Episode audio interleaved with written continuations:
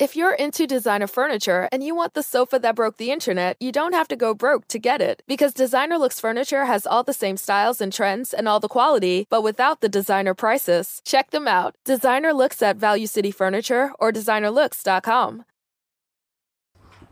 Salve, salve, viajantes, sejam bem-vindos! Apertem os cintos, pois estamos indo para Vênus. Sim, esse é o nosso episódio oficial, né?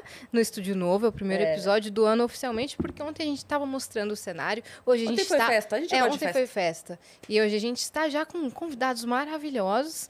Eu sou a Yas, tô aqui com a minha parça. Eu, Cris Paiva. E hoje a gente vai trocar ideia com ele, que tá dando uma exclusiva aqui pra gente, porque esse cara não aparece. Esse cara é mais. É mais. Low profile. É, low profile que, que o Milton Nascimento.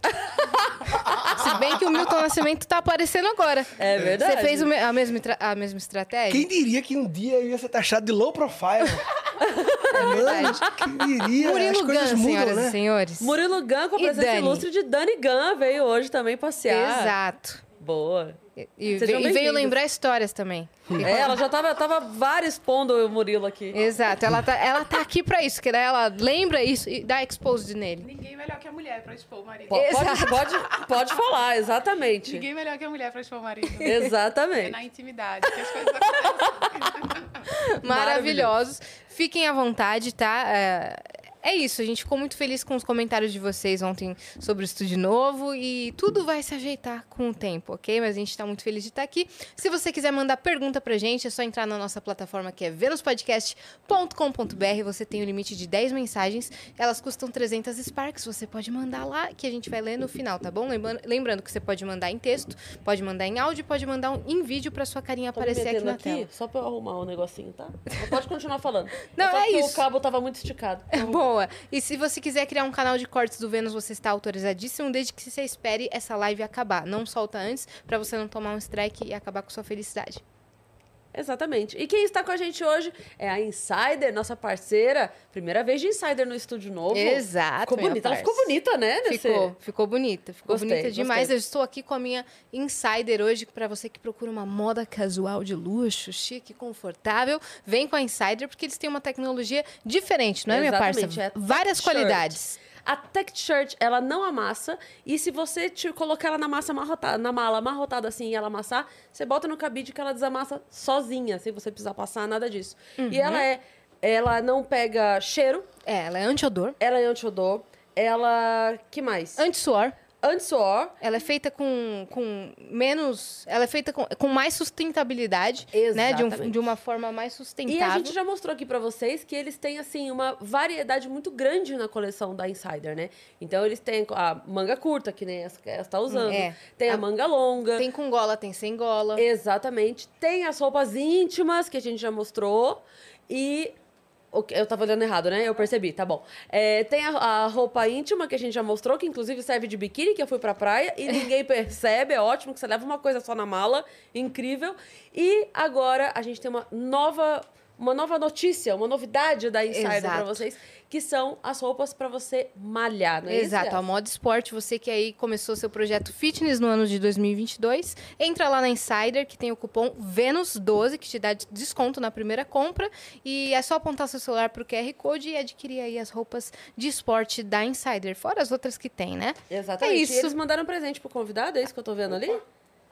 Tá aqui, Ah, ó, tá tá aqui com a ali, Dani, ó. Você é ganhou é? presente. Anti-suor, como é que é? É. Pode aprofundar esse assunto anti-suor? É anti-suor.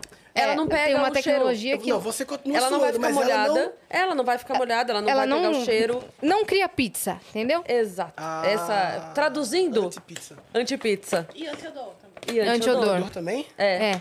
Muito legal, né? É, ela é zica, Eu sempre essa me questionei blusa. sobre o suor, né? Porque o suor e, e- e o, e o fedido do suor é uma espécie de punição pra quem faz movimento.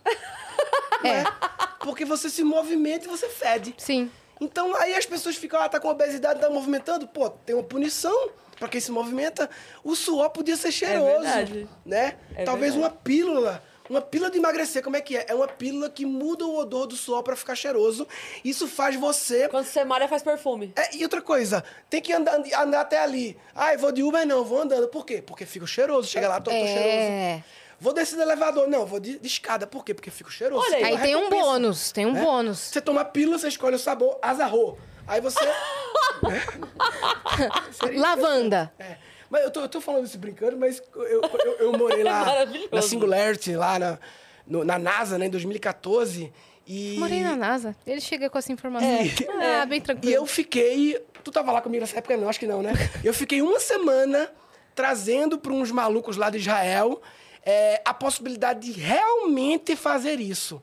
Como criar uma coisa que você ingere, que ela, assim como você come cebola e o suor fica cheiro de cebola, então tem uma relação entre botar pra dentro e botar pra fora, lógico, Sim. né? Sim, claro. Então como é que eu posso fazer pra mudar o cheiro do suor? Então, esses malucos, eu não lembro o nome deles. E- Esses malucos. É. Não eu. Jamais. É, entendeu? Eles tinham o experimento de fazer cocô cheiroso. Mas eles tinham esse experimento de fazer o cocô ficar cheiroso. Não com o objetivo do cocô ficar cheiroso, mas com o objetivo de provar uma tese sobre manipulação de bactérias, blá, blá, blá, não sei qual é a tese.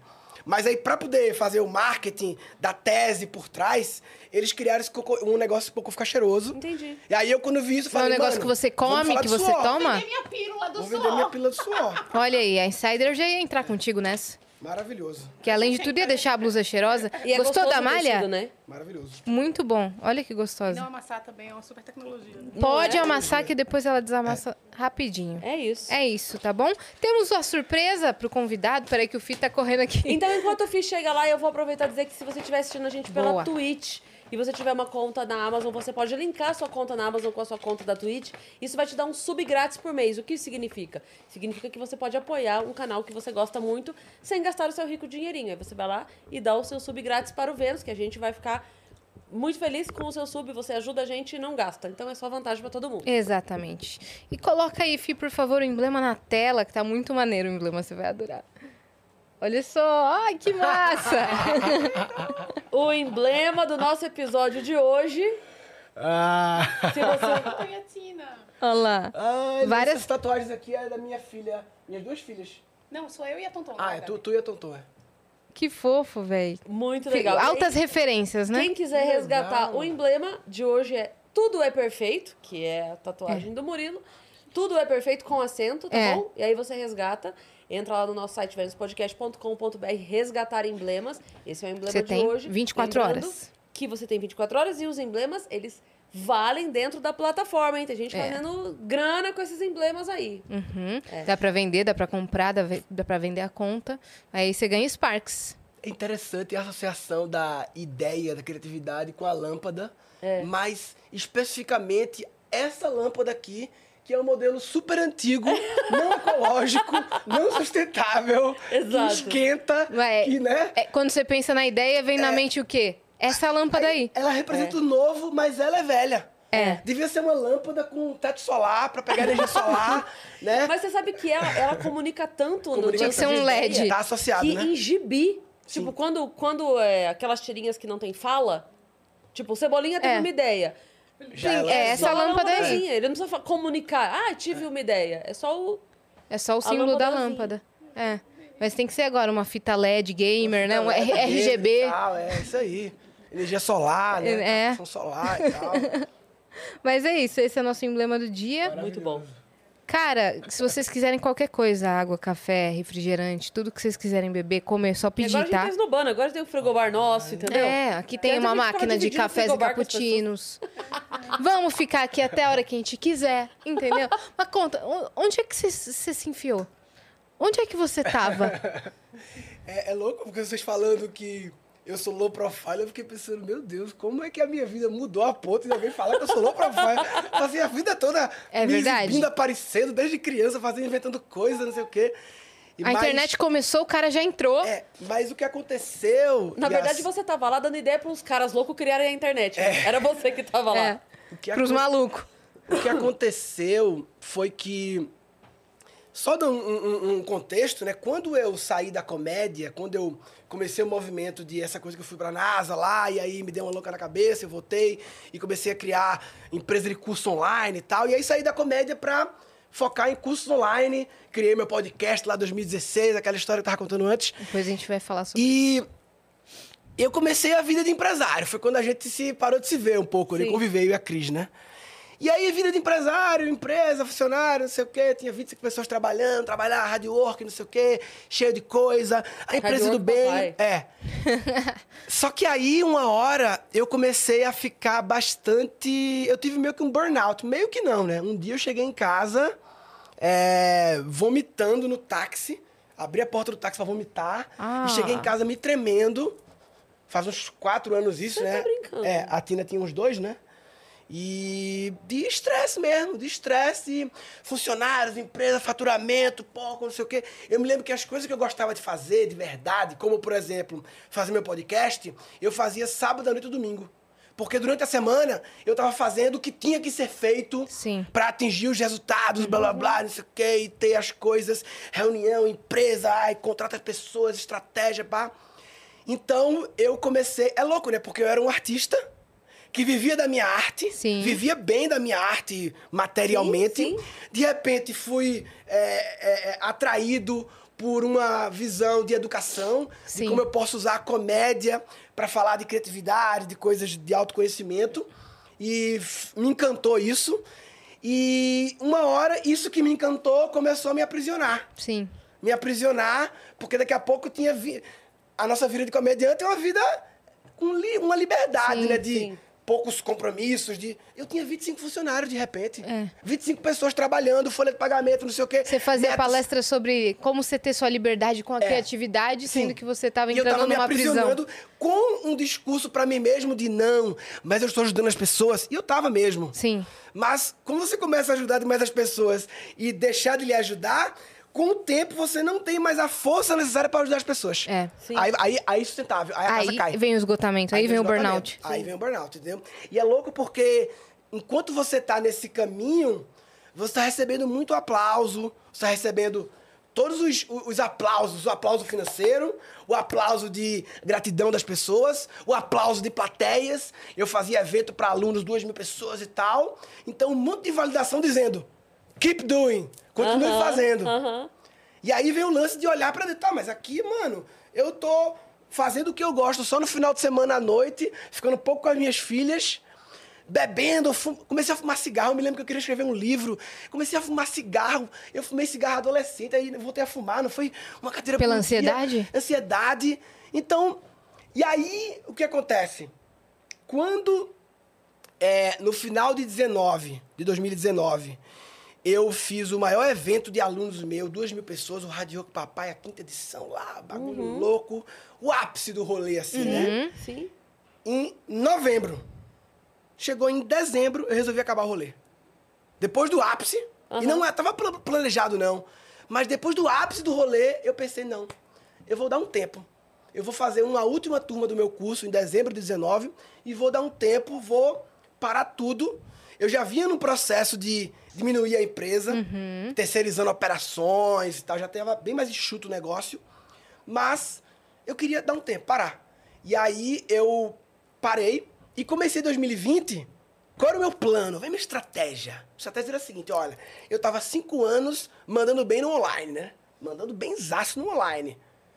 2020, qual era o plano? Acabar com o online e focar em offline. Agora eu vou focar em offline em 2020. Grande ano pra focar no offline. Estratégia! Vou agora, 2020, vai ser só offline. Eu quero voltar a ser artista. Aí, como diria Nando Viana, a vida não está nem Tá aí aí, pro seu planejamento. É isso aí. Veio a pandemia. É, aí eu, qual era o meu plano pra me voltar a ser artista? Era eu me associei com uma dupla musical chamada Reverb pra criar um espetáculo Metamorfose. Eu lembro que você falou disso naquele carnaval na tua casa. Olha. Depois que tinha ido todo mundo embora, a gente tava conversando, acho que tinha umas. Imagina. Depois que tinha ido todo mundo embora, tava só umas 15 pessoas. a galera entendeu o que foi o carnaval na sua casa. Você começou a falar disso, você falando, gente, é o próximo passo, é música. Eu tô em contato com esses caras tal. Eu lembro desse papo. Isso estava no meu coração. Tanto que nos dois últimos eventos meus de aluno, eu convidei eles para participar do evento. Então a gente estava criando uma relação. E aí, 2020, o plano é: eu e o Reverb vamos criar esse espetáculo, esse musical de autoconhecimento. É uma palestra musical. Em que eu faço a palestra e eles fazem a música. Porque eu queria entrar na música, mas eu não sei cantar, tocar, dançar, fazer nada. Mas aí eu- eles fazem essa parte. Era, era mais musicada ou- ou era musical? assim, era um- imagina uma palestra, como eu sempre fiz a vida toda palestras, só que entre eu falo um pouquinho e entra eles cantando uma música que se conecta com o que eu falei. Ah, tá. É como se fosse uma palestra com trilha sonora, né? Então, eu faço... É bem separada a minha parte e a deles, né? Então, a gente criou esse projeto, fez em janeiro de, de 2020 um piloto em Taubaté. Sucesso, mil pessoas em Taubaté para fazer um, projeto, um piloto lá. Pronto, 2020, turnê. Viajar pelo Brasil, ficar em cartaz no Frei Caneca. Aí, 20 de março, era a estreia no Frei Caneca, Nossa. casa lotada. E aí, no 15 de março, deu o lockdown. Sim. E aí, a- além de todo o plano desse projeto musical, todas as minhas palestras, que eu vivia bastante disso, foram canceladas naturalmente. Sim. E eu não tinha mais online. E aí eu fiquei sem nada.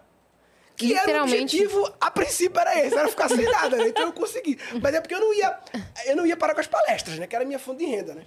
Mas aí eu Não fiquei precisava ser assim, sem nada, nada, nada. mas aí é que tá, você Cuidado pede, com o que você pede. Cuidado com o que você pede, cuidado com o que você pede. E aí eu pedia isso mesmo, eu quero...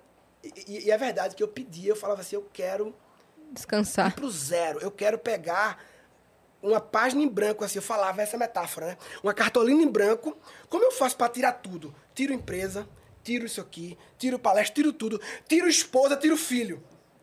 O que eu quero colocar? Colocar os filhos, né? Os filhos eu vou colocar. A esposa eu vou colocar. Aí você vai devagarzinho. É igual a querer arrumar uma- um, um lugar, né? Melhor você tirar tudo, É. pra depois botar o que quer. Exato. Do que ficar a decisão de tirar cada coisa e sofrendo. Ficar então, enxugando. Como eu tiro tudo e depois boto só o que eu quero, na simplicidade, na leveza. Então eu pedi tanto que aconteceu, fiquei sem nada. E aí quando começou a pandemia, é, e eu tava sem nada, qual era a decisão lógica, racional, óbvia? Era, putz, eu estou agora sem receita, o mundo agora é tudo online, eu vou voltar a fazer o que eu sempre soube fazer muito bem, cinco anos, dominando, que é os cursos online. Vou voltar, os cursos estão aí, tá no stand-by, só eu religar com uma estrutura mínima agora, enxutíssima, e vou botar e vou voltar a fazer a operação. Mas eu tive. é, é, aí vem um- uma, a grande transform- transformação na minha vida, que é essa coisa da lógica versus da intuição, né? De ouvir ah, o cérebro e ouvir o coração. Então, na época, eu me lembro que eu já tinha uma, alguns anos meditação e tal, eu já vinha num processo de tomar decisões baseado em silenciar, em ficar quieto, em sentir. E eu senti que era hora de abrir tudo de graça. Tudo que eu fiz durante cinco anos, Eu lembro que você falou. tudo de graça, dava louca. Por quê? Porque o mundo tava desabando, né? Março, imagina, março de 2020, né? Sim. Tava Tava. então, primeiro de abril, dia da mentira, eu anunciei que todos os meus cursos que eu vendia a 3 mil reais, eu tinha feito uma turma em dezembro, né?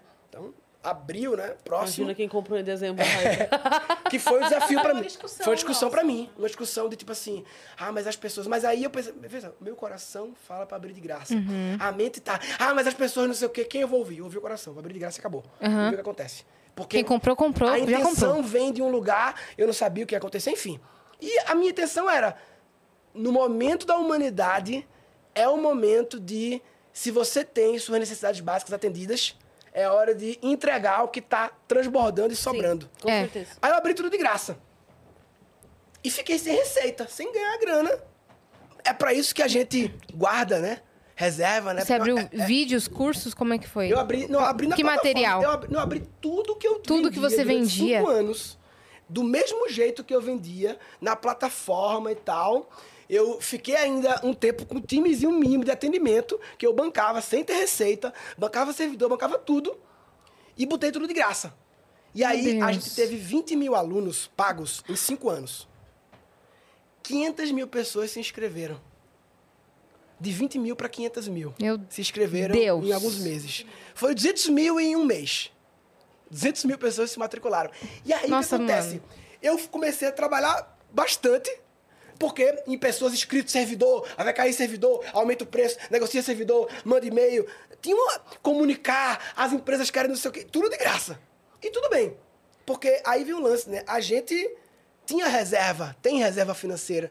E reserva financeira, a proposta é quando precisar usar a reserva financeira, né?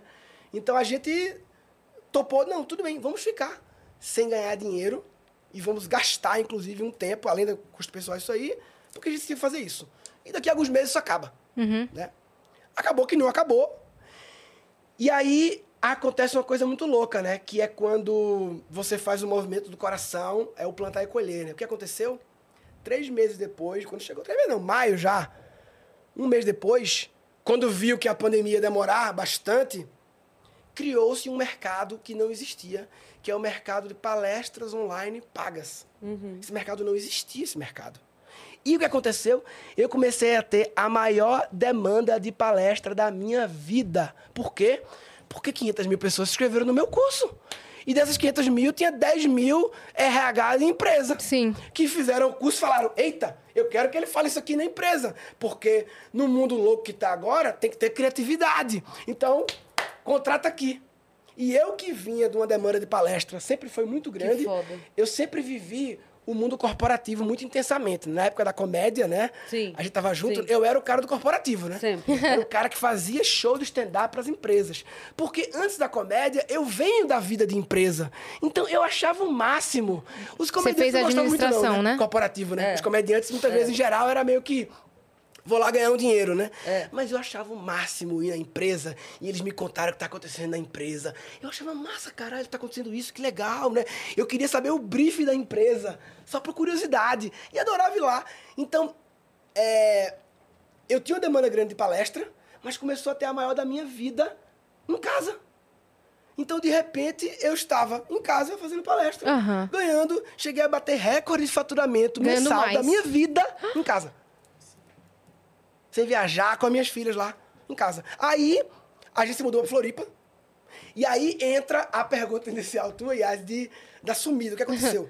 Depois que começou a pandemia, abriu tudo de graça. Bru, bru, ah, sei o quê. Passei uns dois, três meses.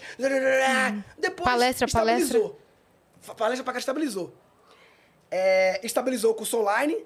Eu fiz muita palestra e aí daqui a pouco eu me vi. Eu me lembro que em outubro de 2020 eu bati o recorde de faturamento da minha vida com palestra. Tava em Floripa, na praia lá, mas trabalhando pra caralho, feito louco, porque cada palestra tem um briefing também. Sim. E tem não sei o quê, blá blá blá, tem uma preparação. Quantas você fazia por dia? Eu cheguei a fazer quatro no mesmo dia. Cheguei a fazer quatro, é um, um- um recorde assim. Fazia umas 20 por mês, 30, sei lá, né? Nossa, Caramba. cara. E aí, o que aconteceu? Eu comecei a ficar Tá, estressado. parecia show de sertanejo. Comecei a ficar estressado. Em Floripa. O briefing, né? Entende? Então, assim, o briefing, a gente, para cada palestra dessa, antes a gente encontrou com o cliente. O cliente falou, eu tenho que lembrar o que o cliente falou, as necessidades que ele quer que eu atenda a partir daquela entrega. Porque é uma entrega, né? É. Não é chegar lá e falar feito um papagaio. Putz, tem uma, uma energia que você dá. Então, imagina, quatro palestras é uma, é uma energia que Sim. você está entregando ali. é, que, que, que, te, que te tira a energia mesmo. Sim. E, e virou uma grande entrega online, porque quando eu fazia presencial, eu tinha um PowerPoint da minha Puxa aqui, palestra de novo. clássica. Puxa, po- pode puxar. pode Quando eu fazia presencial, eu tinha lá um PowerPoint da minha palestra, que eu ia lá nas empresas e eu meio que era um trabalho muitas vezes de ator.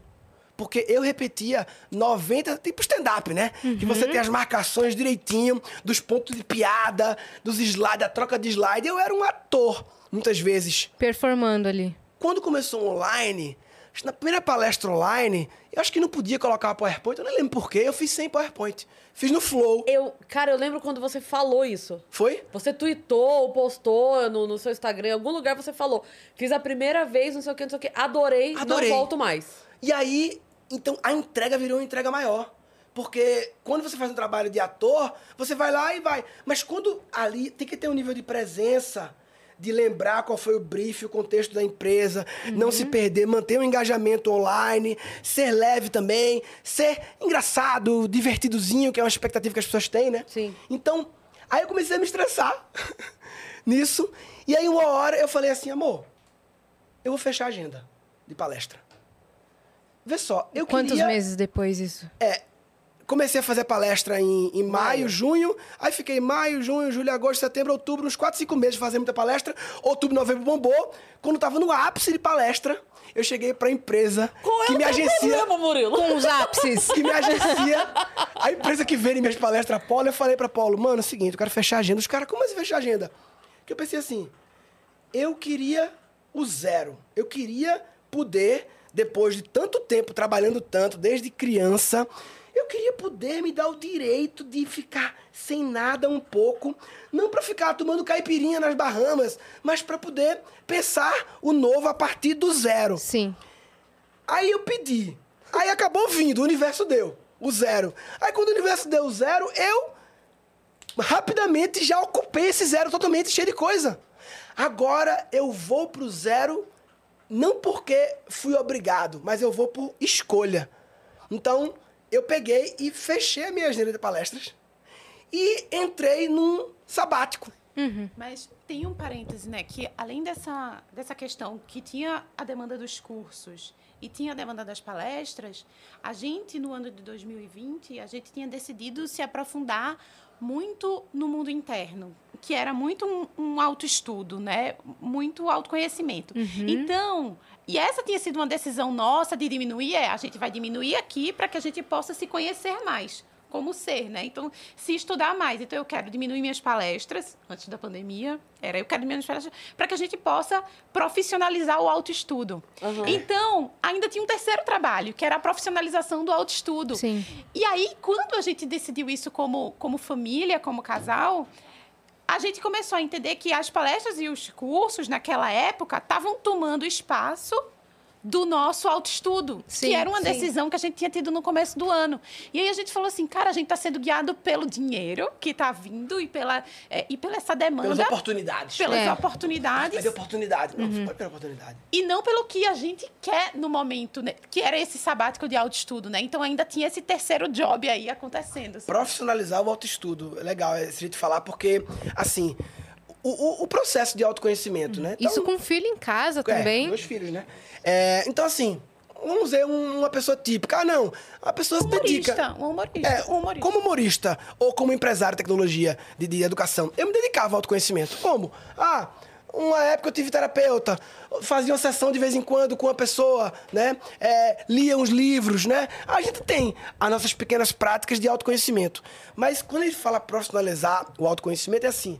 E se eu me dedicasse as mesmas horas que eu me dedico para o trabalho, 10 por dia, para autoconhecimento? Como seria esse experimento? Dedicar 10 horas por dia para autoconhecimento. 10 horas por dia para olhar as sombras, os processos, os sentimentos, as emoções, relação com o pai, relação com a mãe, relação com o irmão, o BO, relação com a babá, relação com a Nossa. cozinheira, relação com a esposa. Olhar para todas as relações buscar todos os tipos de terapias, constelação familiar, reiki, não sei o quê, aprender, Leituras. estudar, leituras, 10 horas por dia. É a minha profissão ser essa. Ah, mas como é que você vai ganhar dinheiro com essa profissão? Não sei, mas é um sabático. Eu estou pagando, eu estou pegando o dinheiro que eu ganhei lá atrás a gente- pra agora bancar pra fazer isso. Foi aí que a gente deu a sumida e ficou em Floripa. Aí foi um ano é um ano, né? Tem várias fases assim, né? Mas foi mais ou menos um ano entre fazer algumas palestras e fazer nenhuma palestra. Foram seis meses. Seis meses sem nenhum trabalho, né? Seis meses foram sem nenhuma O atividade. trabalho era se conhecer, Do, auto, né? do autocuidado É, e autoconhecimento. é, o trabalho era Esse é só o esse. trabalho. Como que ficava a rotina daí? É maravilhoso. Aí o que acontece? A gente, a gente não estava sozinho. O universo, ele fez com que vários seres se encontrassem ou se reencontrassem em Floripa. Então, esse movimento de ir para Floripa, que veio de uma amiga minha, Tânia, que foi uma grande mentora minha a vida toda, que falou: Murilo, vem passar a semana aqui. Tá, no meio da pandemia, tava um lockdown. Pelo menos aqui tem praia, dá pra você sair. Eu tava morando num apartamento, É sair e ver o gostoso mar. Floripa, A né? Ana também. A Lana tam- E aí, a gente foi pra lá e lá a gente encontrou um monte de pessoas, algumas que a gente conhecia já, outras que a gente não conhecia, mas que sincronicamente todas estavam no movimento parecido de tirar tudo, entrar em sabático. Claro, a pandemia para algumas pessoas foi um sabático forçado, né? Para outras foi um sabá- sabático opcional, alguma escolha.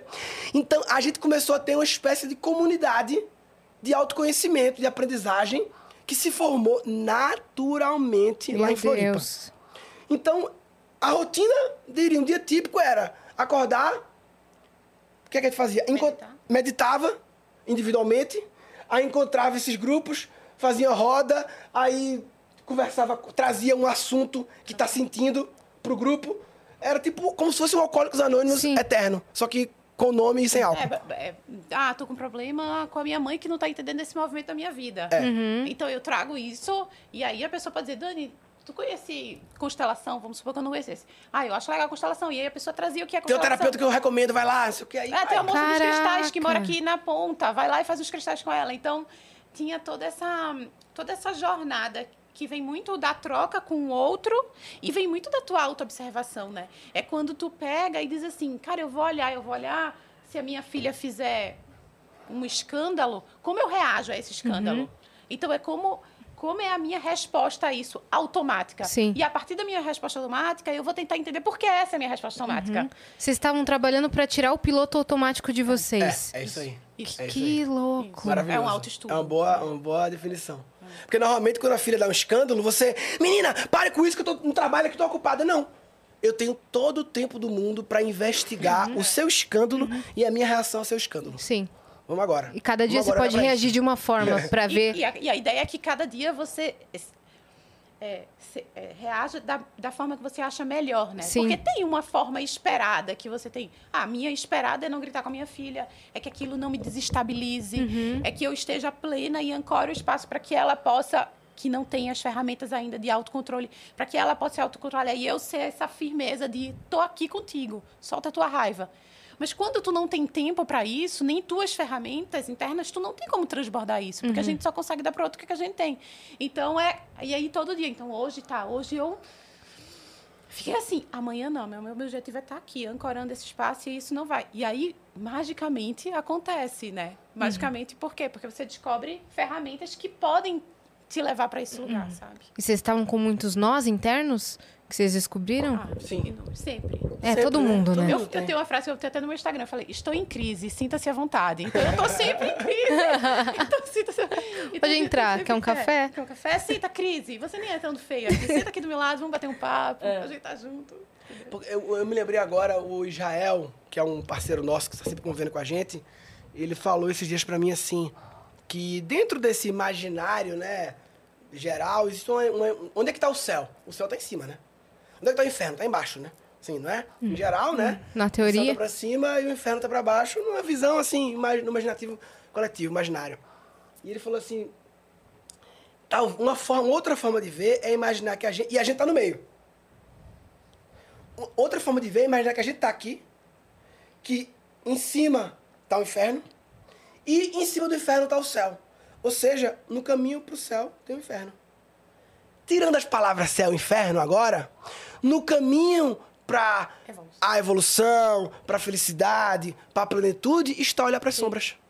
Está olhar para as tretas, para nós. eu vi, eu vi um vídeo outro dia da Monja Cohen, sabe? Claro. E, e ela tava falando uma coisa tão legal que ela disse assim: é, tu- tudo que é positivo, toda evolução, tudo que é. Pra, dói, todo processo dói. Ela fala, ela dá alguns exemplos, ela fala: nascer dói. Dói pra mãe, dói pro bebê. Então, tudo que você vai fazer de mudança pra melhorar na sua vida vai doer. E daí ela falou assim: tem gente que não quer dor, que quer só o conforto. Mas o conforto ele também não traz Evolução. a evolução, a, né, o desenvolvimento. Então, e eu achei muito legal esse vídeo dela. É um videozinho curtinho, assim, provavelmente tirado de alguma palestra que ela deu. Mas eu achei muito legal isso, tratar a dor como algo bem-vindo. O que, que você Porque- falou da pérola ontem, minha Pois parça? é. Eu- a gente estava ontem conversando aqui com o Monark e a, a, a concha, quando forma a pérola, a pérola, só forma a pérola quando a concha passa por um problema. Quando a concha é trincada, furada, invadida por um grão de areia e tal. E aí, por isso. Então, a concha que não tem problema, não tem pérola. Olha essa loucura. E a gente trata a pérola como algo valioso, né? Então, se a gente faz de novo a metáfora do problema, como a riqueza, com o desenvolvimento, com a benesse de qualquer forma, é isso. A, a concha que não passou por nenhum, nenhuma situação desconfortável Sim. enquanto concha, ela também não tem a riqueza da pérola. Olha essa loucura. Que A é a, gente- a frase do tudo é perfeito, Sim. Tudo né? é perfeito, é. Essa é a frase do tudo é perfeito. Nossa, tudo se ligou aqui O tu- agora. é. Esse tudo é perfeito que eu tatuei aqui vem. Não, não é de um lugar de que tudo é agradável, gostosinho, bonitinho e fofo e só alegria. Poliana. E paz e amor, poliana, não. Vem de um lugar de que se tá acontecendo, é porque é o que é. Fato e contexto. A gente não entende o que tá por trás, Porque o que está por trás desse acontecimento, seja ele doído ou não, ou gostoso, vem de um plano que a gente não conhece, vem de um lugar, de um desconhecido, né? Mas contém sempre a semente de uma aprendizagem. Sim. Toda treta contém a semente de uma aprendizagem. É um. Como é que vocês chamaram aí? O negócio que, o, tudo, que pega? O. O, O emblema. O emblema. É um emblema, existe um emblema pra você pegar, uma coisinha pra você pegar em cada treta. A gente fala entre a gente aqui, né, tem um acordo que quando a gente briga, quando a gente chega numa alguma treta, a gente tem um combinado de dizer, mesmo no calor da treta que tiver puto com outro pra alguma coisa, acender fogos pra comemorar que daqui a duas semanas vem uma aprendizagem. A gente vai- Sempre. se- Vão resolver vai estar aquilo. Vai resolver, vai ter uma Melhor aprendizagem. como que a- relacionamento é. do que... Tamo mal agora, mas assim, ó, daqui a duas semanas a gente vai estar melhor do que antes. Então, Sim. continuamos mal, mas sabendo que daqui a pouco vai ficar melhor. Aham. Porque vai vir a pérola. Sim. Porque tudo é perfeito, entendeu? Sim. Outro dia, eu sempre falo muito é, para as pessoas sobre gratidão. Eu aprendi muito sendo grata. Eu aprendi muito com a gratidão. E aí eu, eu falo isso para as pessoas e eu sempre falo assim, gente, não é poliana, não é. Não tô falando assim, nossa, olha, minha vida está maravilhosa, sejam gratos. Não é isso. Mas é porque eu, nos piores momentos, eu agradeci. E às vezes a pessoa acha que, ah, é muito fácil para essa pessoa que está, que está bem agradecer. Mas você não, fato, não sabe se foi exatamente o fato dela ser uma pessoa grata que fez ela ficar bem. Eu acho que o, o meu caminho é o contrário. Não é que você. tá- Quem tá me vendo hoje agradecer, acha que eu tô agradecendo porque tá incrível, porque agora realmente tá. Mas na hora que eu tava na merda, eu também agradecia. Outro dia um cara mandou pra mim, ah, Cris, eh, a minha vida não tá legal e tal. É, como é que eu faço pra ser grato nessa hora? Eu falei, mas é nessa hora que você tem que ser grato, porque quando tá tudo bom é fácil. Se tivesse tudo bom, você não tava vindo me perguntar como ser, estaria? Não, porque você ia estar comemorando que tá tudo bem. Se tá ruim, é nessa hora que você tem que falar, pô, que bom que tá ruim. Vamos, vamos fazer alguma coisa então. Vamos aprender com essa coisa ruim, né? E sempre tem algo pra agradecer. Tá respirando? Sempre. Agradece. Exatamente. Viu o sol? Solzinho? Agradece. Travesseiro? Agradece. Água? Agradece. Uhum. É. Agradeça por tudo que você quer ter de novo amanhã. Sim. Quer ter chuveiro quente amanhã de novo? Agradece Sim. chuveiro quente. Agradece por tudo que você quer. E outra, tem ainda pra mim o que é um, um, um, um, um- um- um passo além da gratidão, que é eu há um tempo deixei de pedir coisas, de nas minhas meditações e ah, eu quero não, eu já agradeço tendo acontecido já, Aham. em vez de pedir. Sim. é Eu já agradeço como tendo acontecido o que eu quero sim, pedir. sim. É, é o particípio, né? É, Obrigado por isso que já aconteceu, feito na minha vida. já dá um salto na frente já. É. Essa é a verdadeira oração, né? Que tu agradece o que já é. Sim. né? É. Tu não pede, É. tu já agradece o que já é. E É o lance- conceito de fé, né? Primeiro É, você põe o pé, depois Deus põe o chão. É isso aí. Né? É o aí. conceito de E fé. é muito real, Você é. primeiro Crer agradece. pra ver, né? É. Crer pra ver. Exato. E é muito real. É Você muito sabe que tem um livro, não sei se você já ouviu falar, que é o é, 31, 31 declarações de vitória para a sua vida? 31 dias. Ah, caramba, esqueci o nome agora. É de quem? Joel. Pesquisa pra mim, Dani, por favor, pra eu falar o nome certinho. 31 dias. É, é um livro que você lê por 31 dias. E aí todos os dias tem uma historinha e uma declaração pra você fazer. A historinha você pode ler ou não, se você não quiser, não lê. Mas a historinha, ela sempre fortalece a intenção da declaração daquele dia.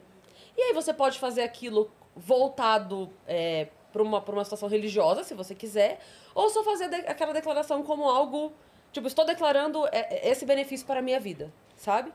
E são 31 dias que você faz. E aí, a parte você pode ler ou não, mas a declaração, eles pedem para que você faça em voz alta. É uma declaração para você fazer, sabe? Declarando mesmo Um aquilo decreto. um Sim. decreto da tua Um decreto, vida, sim. assim. E eu lembro, olha essa loucura. Eu ganhei esse livro, tá aí? Esse que você postou no Insta, Foi. não? É, eu declaro 31 promessas de vitória para a sua vida, do Joel Austin. E aí, é, eu lembro que quando eu, quando eu ganhei, olha essa loucura. Eu ganhei da Gi, você conhece a Gi, minha amiga, quando aconteceu a minha separação. E eu tava muito na merda, ela me deu crise, esse livro aqui me ajudou e me deu o livro. E eu peguei o livro e eu não tava bem. E sabe quando você pega o livro? Ah, obrigada, querida. Beijo. E botei o livro ali na pilha de livros. Não é isso Lá. que vai me ajudar. É, vai, tá, foda-se. E passou meses, eu não sei nem dizer quanto. Um dia eu senti no coração de fazer o livro.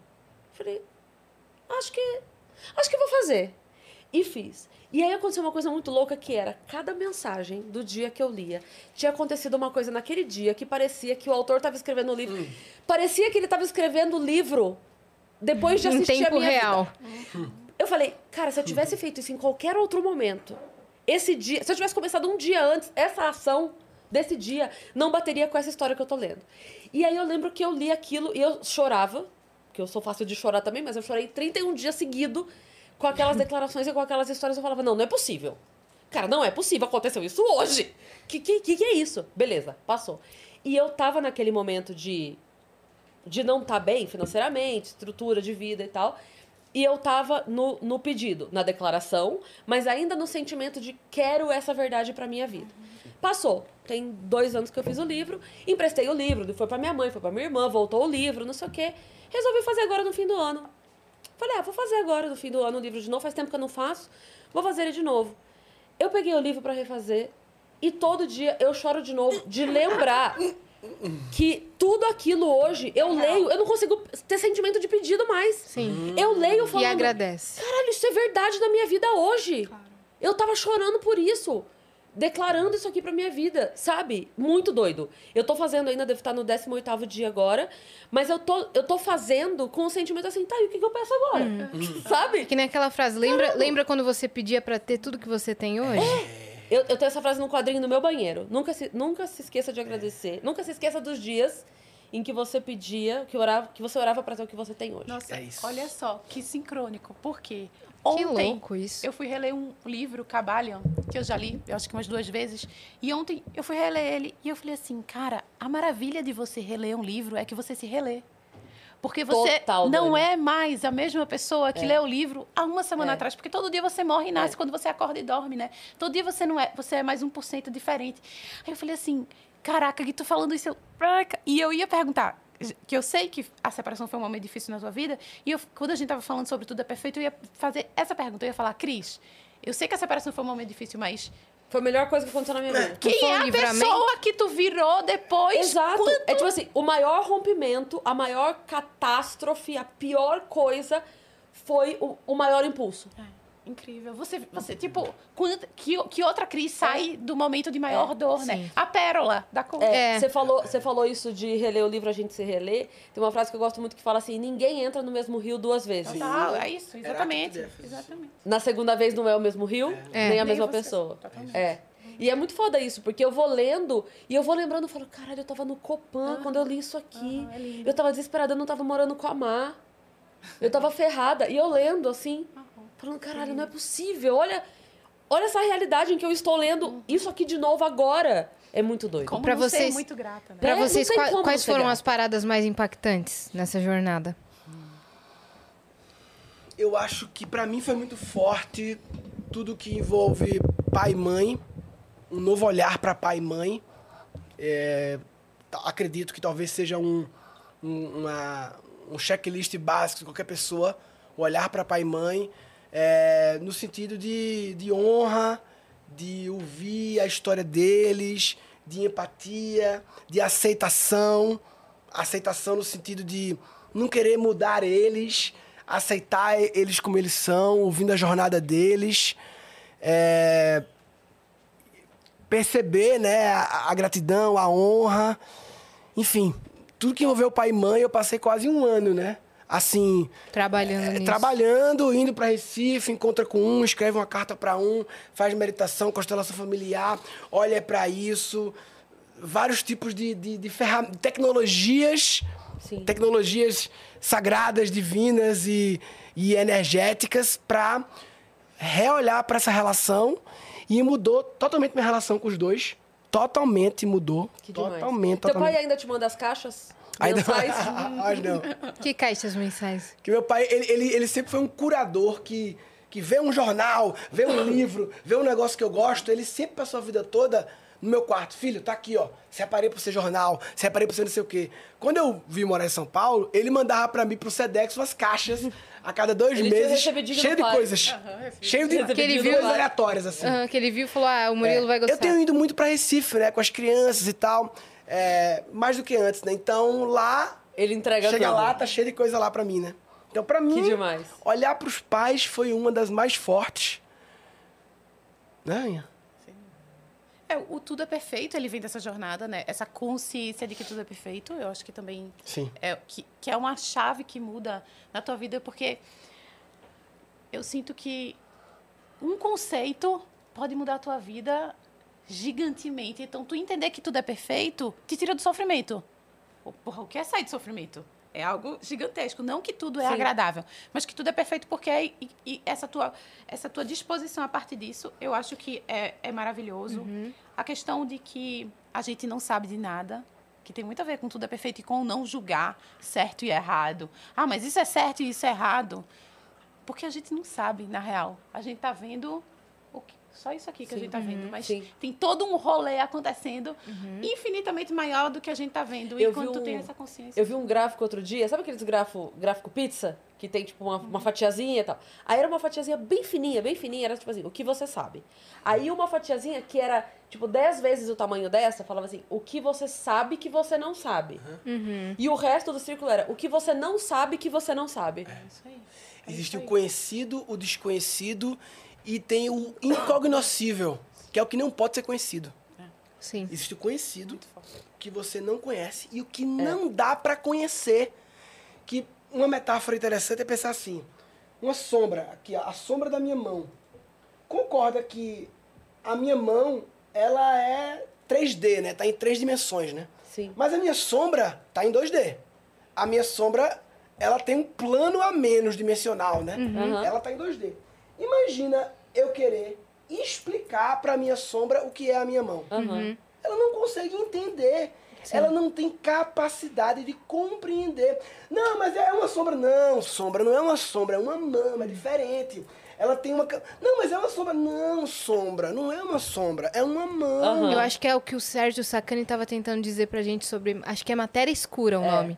Ma- ma- é? Matéria seja, escura? talvez seja por que é aí. tudo aquilo que a gente não sabe e que a gente não, não explica. É muito doido, né? É como, é como se a gente fizesse uma coisa assim, o que eu sei? Eu sei bordar.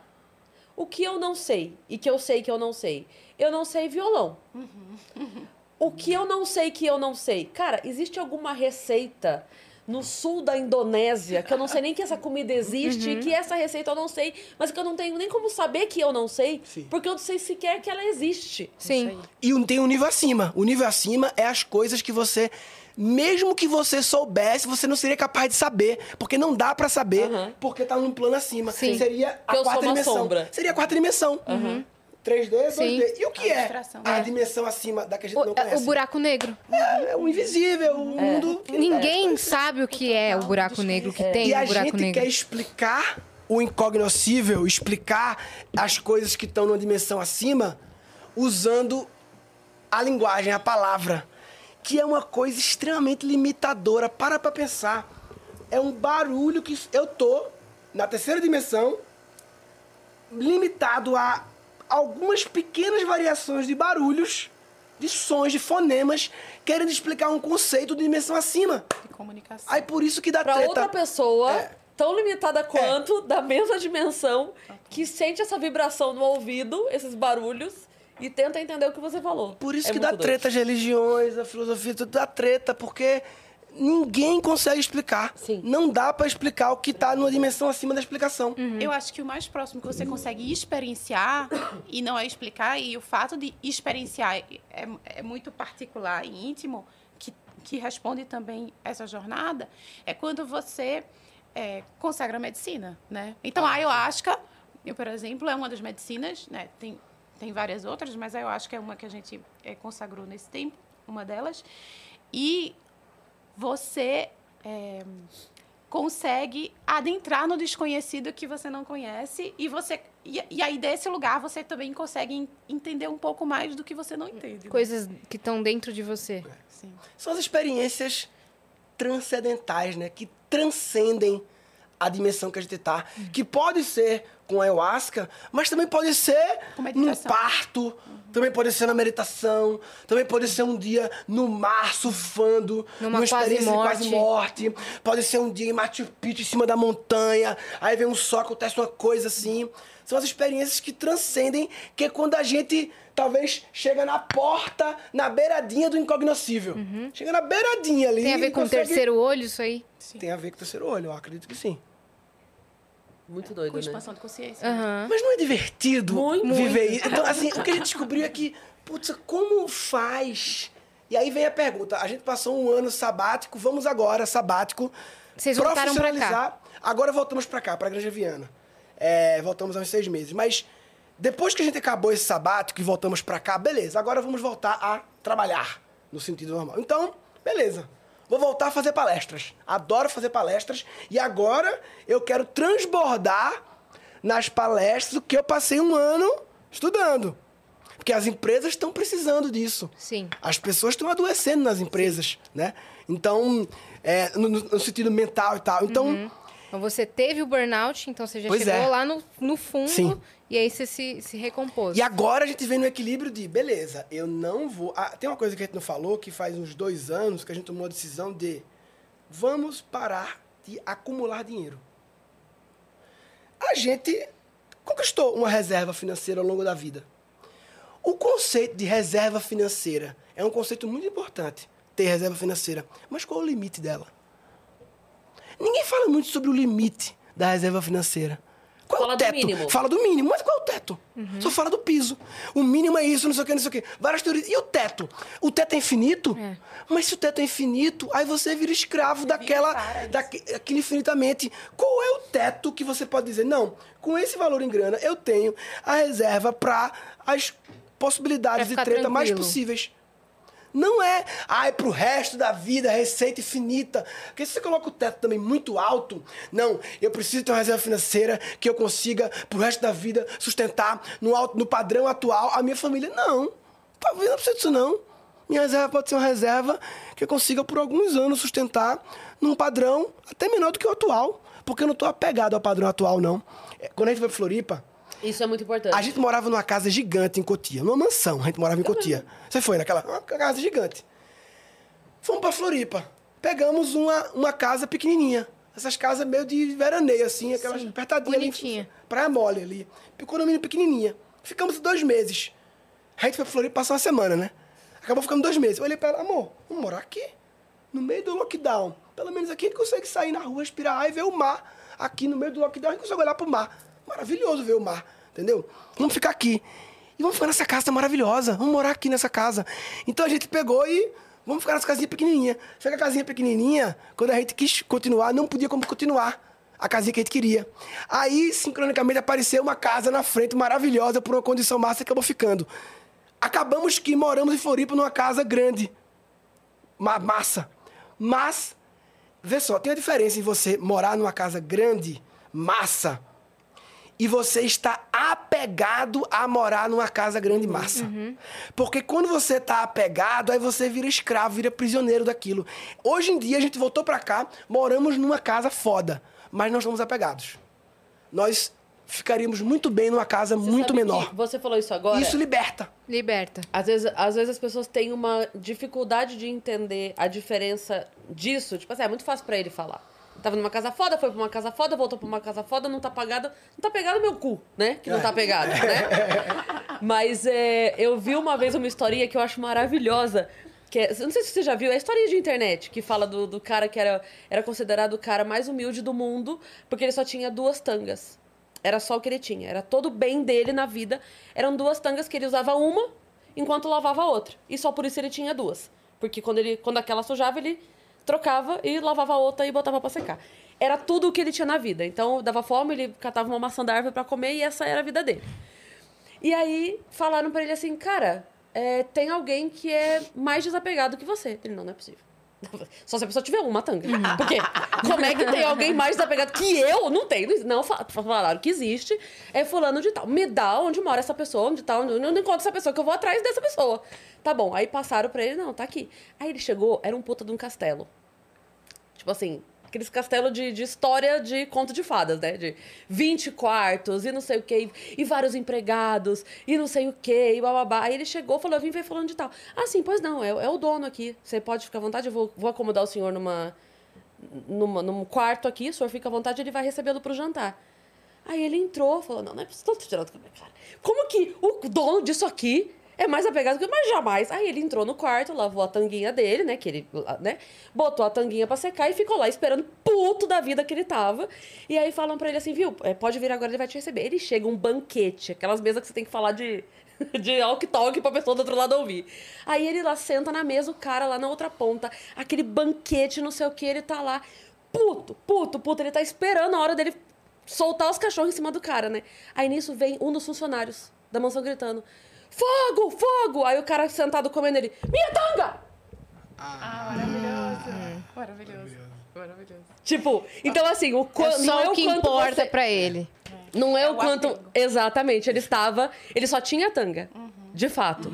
Mas ele estava Apegado extremamente apegado ao fato de perder. E o cara ficou ali, tipo, Ah, tranquilão, não se mexeu, tava tudo certo. Eu tô aqui comendo, vou continuar comendo meu negocinho. E tem a possibilidade que a, pessoa pode estar apegada a estar desapegada. Ou seja, muitas vezes Caralho, pode é aparecer pra muito ela. doido. Pode aparecer pra ela assim: olha, você tem duas tangas. Você não queria é, essa casa aqui ou isso aqui, não?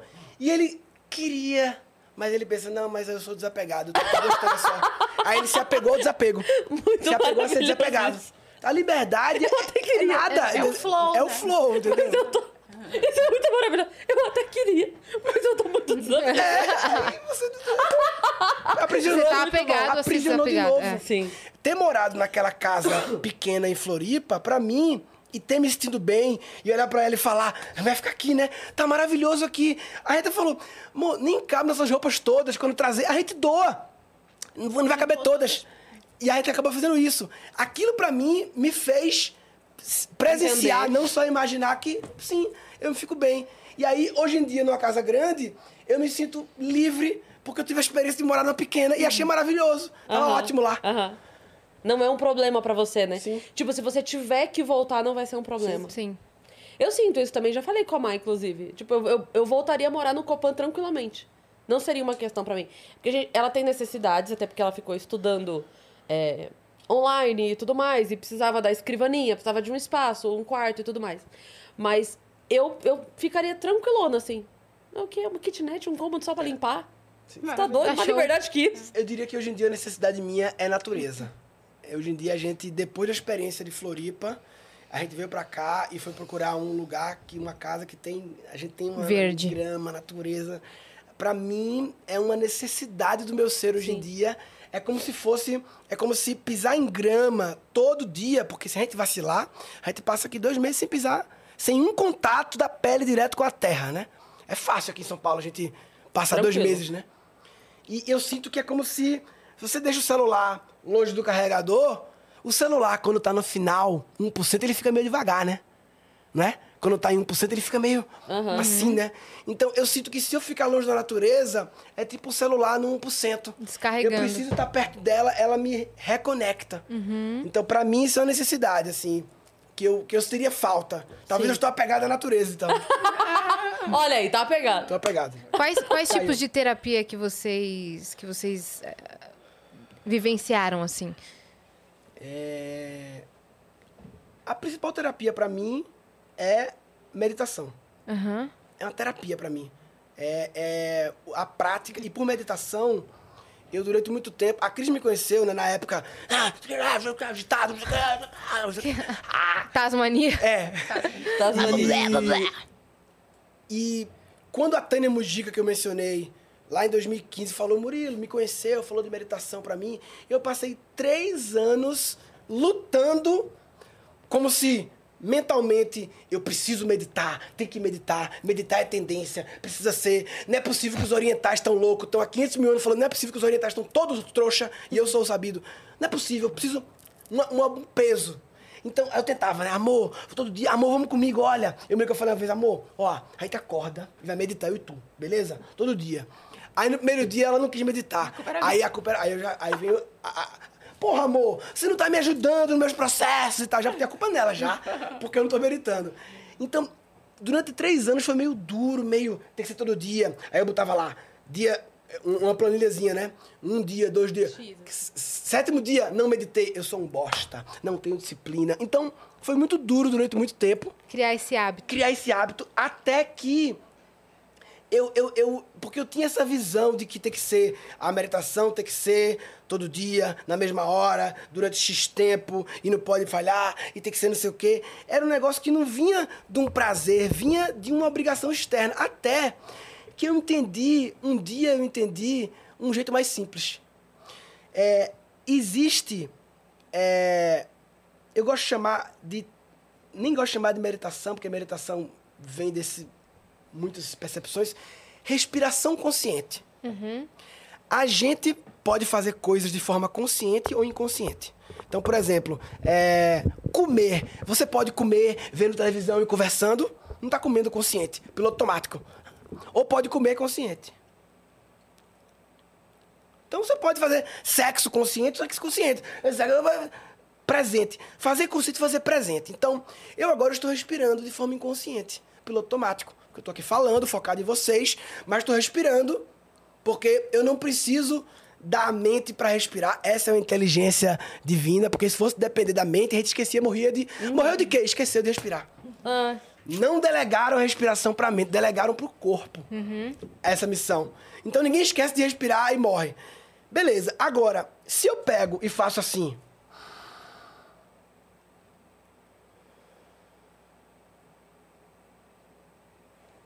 Essa foi uma meditação de três segundos. Porque nesses três segundos eu fiz uma respiração consciente. E olhou pra dentro. Quem tem filho, medita, porque um dia já deu um cheiro no cangote. E quando você está dando cheiro no cangote no filho, naqueles três segundos, você não está pensando em nada, não está pensando no passado, no futuro, você está presente ali. É uma respiração consciente. Muitas pessoas que fumam cigarro têm a fumada inconsciente, que é. E tem a fumada que é. É uma meditação apegada a uma coisa entre os dedos e a uma fumaça. Bastava tirar esse apego e, e fazer assim. Sem o negócio entre os dedos. Então, nós já temos uma evidência, inclusive, do poder da respiração consciente, que é quando alguém está passando mal. Ai, tá baixando a pressão. Ai, meu Deus. Ai, não sei o que, não sei o que. Qual é o conselho que todo o planeta dá? Qualquer cultura do planeta dá o mesmo conselho. Respira fundo. Todo mundo dá. Pessoas de qualquer cultura, filosofia, dão. Não, respira fundo, respira A fundo. mulher vai parir, né? Tá morrendo de. Respira fundo. E aí você tá lá passando mal. Dá uma melhorada. É isso. Conta Esse 10. é o poder da meditação. Mas tira a palavra meditação. Respiração consciente. Nós viemos de fábrica com a tecnologia da respiração, que na versão consciente tem o poder de te centrar. Porque te leva para esse lugar que é a presença, que não é nem o futuro nem o passado, é a presença, é o agora. E o agora é gostoso, porque o amor habita na presença. O amor habita na presença. incrível. Então, quando você. Então, a respiração é um Waze, é um GPS que te leva para um lugar onde o amor habita. Que leva posto de gasolina, onde você pode abastecer de amor. Por isso que tô passando mal. Deu uma melhorada porque abasteceu de amor. E, Voltou. é, aí, aí, aí, por exemplo, falou em filho, né? Você fala assim, filha, não mexa aí não. A menina continua mexendo. Eu falo, filha, eu já pedi, não mexa aí não. Ela continua mexendo. A terceira vez, filha, eu já pedi três vezes, não mexa mais aí.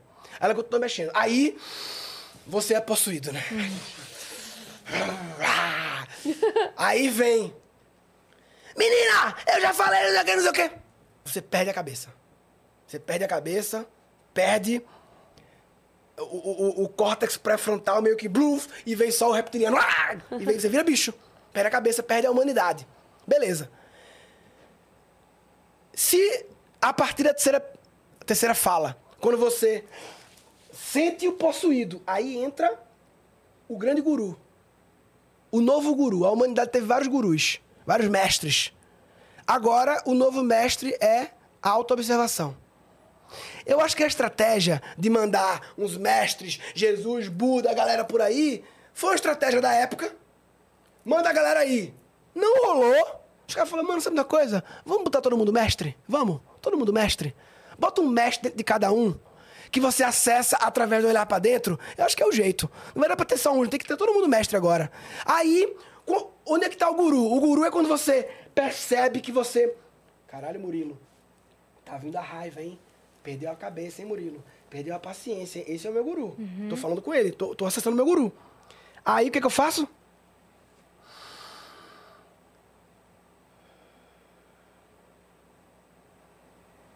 Três respiradas, ou só uma. Filha, vem cá. Queria te explicar, filha. É, é muito importante pra mim isso que você tá mexendo. Eu ganhei de um amigo meu no México. Então eu queria pedir pra não brincar com isso, porque como é uma obra de arte, é muito delicada. Você vai lá, porque você se abasteceu. Depois de uma respirada profunda, ou duas, tenta, depois de fazer isso, gritar com alguém. É difícil. Porque você abasteceu de amor. Você entrou numa frequência que você não consegue, depois da respirada, ser escroto. Depois da respirada. Ou seja, nós estamos a uma respirada da muito paz bom mundial. A uma respirada. Porque ó, todo ato de violência. Eu adoro suas conclusões. Todo ato de violência vem precedido de uma perda de paciência. Todo ato de violência vem Sim. precedido de uma perda de paciência. Desde a violência soltar a bomba atômica, até dar um murro, até levantar a Verbal. voz. Toda. Em algum momento, os Estados Unidos falou: perdi a paciência, Japão, Nagasaki, Hiroshima. Pô, perdi a paciência, acabou o Japão. Alguém perdeu a paciência. Quando levanta a voz, perdeu a paciência. Se os Estados Unidos lá, o Japão tá foda, perdi a paciência. Autoobservação. Perdeu a paciência? Não, peraí. Cancela a bomba. Cancela a bomba. Lança as bombas lá! Cancela. Então, porque a paciência é a ciência da paz. Mas eu, eu adorei a frase, nós estamos a uma respirada da paz mundial. Eu adorei essa frase. Uma respirada profunda resolveria tudo. Resolveria tudo. Então, é essa. Eu acho que o departamento de marketing da meditação, lá dos orientais, eles. eh, Talvez faltou essa sacada de dizer. O marketing foi muito. Tem que meditar, fazer posição, incenso, tem que ser meia hora, tem que ter um fone de ouvido, tem que ter não sei o quê, tem que ser todo dia. Se você não fizer, você é um bosta, não tem disciplina. Ficou meio duro. Eu falo assim, mano. A campanha de marketing devia ser, olha, sabe aquela respirada profunda que você aconselha? Então, é aquilo. Agora, faça várias vezes por dia. Não precisa ser todo dia de manhã, não. Pode ser assim, ó. Entre no carro. Aqui, ó. Sentei com vocês aqui. Antes de começar, eu conversando aqui, ó. Tô nem fechar o olho. Tô aqui, ó. Vocês aqui arrumando o microfone eu aqui. Tô meditando várias vezes por dia. Não é todo dia de manhã, meia hora, não. É, em vez de ser meia hora todo dia, 30 minutos todo dia, é 30 vezes de um minuto. Vai, ancora, vou ligar o carro, vou comer. Ancora, vários primeiros momentos. Percebeu, auto-observou. Antes de começar, a gente tá falando aqui, ah, o estúdio tem que ajeitar, não sei o que ali, tá, isso aqui tá errado, não sei o que. Mas não vamos reclamar, não. Reclamar. A gente tá falando, reclamar é, clamar é pedir. Reclamar é pedir de novo. Pedir de novo. A gente viu que quando a gente pede, acaba vindo. Quem reclama muito tá pedindo de novo aquilo. Reclamar pra mim é um dos indicadores que eu estou perdendo o meu centro pra mim. Então, quando eu me vejo assim, mandando três áudios seguidos, porra, fulano, foda, hein? Isso aqui, daqui a pouco, segurando. Meu guru já sabe. Hum, Murilo, hum, Murilo, Murilo, tô ligado em você. Reclamando aí, já sei. Vamos respirar, né, irmão? Vamos lá. Aí, com duas respiradas, você apaga os três áudios e manda de novo. Outro áudio já. Tá tudo certo já. Talvez você até reclame, mas de onde vem a reclamação? Qual é a frequência de largada?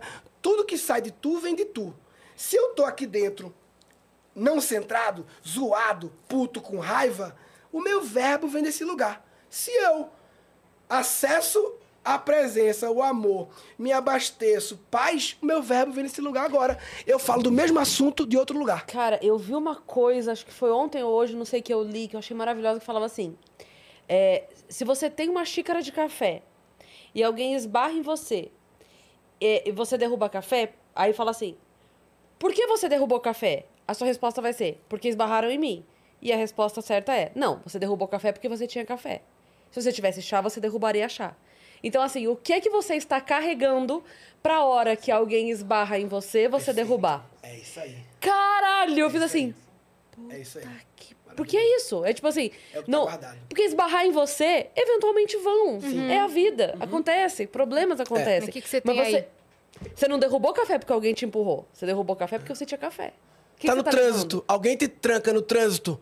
Tem uma reação que é: Filho da puta, porra, tomar no cu, caralho. Outra reação, trancou. Te amo, irmão. Mas como assim o cara trancou? Cara, sei lá, o cara tá com a mulher grávida atrás. Tá com a filha doente no banco de trás, sei lá o que tá Às acontecendo. vezes é um médico que tá correndo pro hospital, Cara, você médico, não eu sabe. não sei o que tá acontecendo na vida dele. Ó, um louco Porque mesmo. sempre a culpa dele. Ou é um louco mesmo, E, e um louco que tá precisando de cuidado, um louco que a família não sabe que ele é louco, não tá tendo o cuidado necessário, coitado.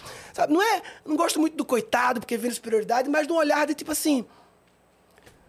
Qual é a minha Tem parte também? compaixão, né? Compaixão. E qual é a minha parte também, né? Porque sempre no trânsito a culpa é do outro, né? Qual é a minha parte também? Será que tem uma. Qual é os 50% que cabe a mim, né? Disso ter acontecido, né? Então, eu sempre penso assim, né? Como você fala, achei perfeito que você falou, né? De a reação tem muito a ver com o que está dentro da gente.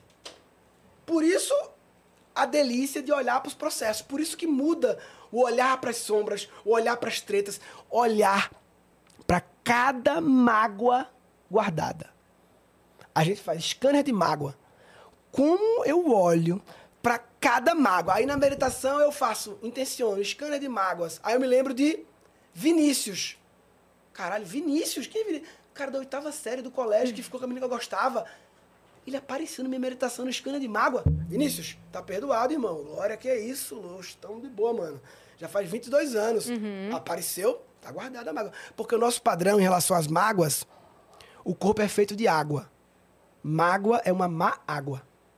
Não é uma boa ideia guardar água, esse feito de água. Aí, aquele rio da vida, o fluxo, flow, a vida é um rio fluindo. Mágoas estão represando o fluxo da vida. A vida quer se manifestar por tu e tu tá cheio de represas de águas represando o fluxo que a gente aprendeu a guardar as mágoas e os ressentimentos ou esquecer mentalmente.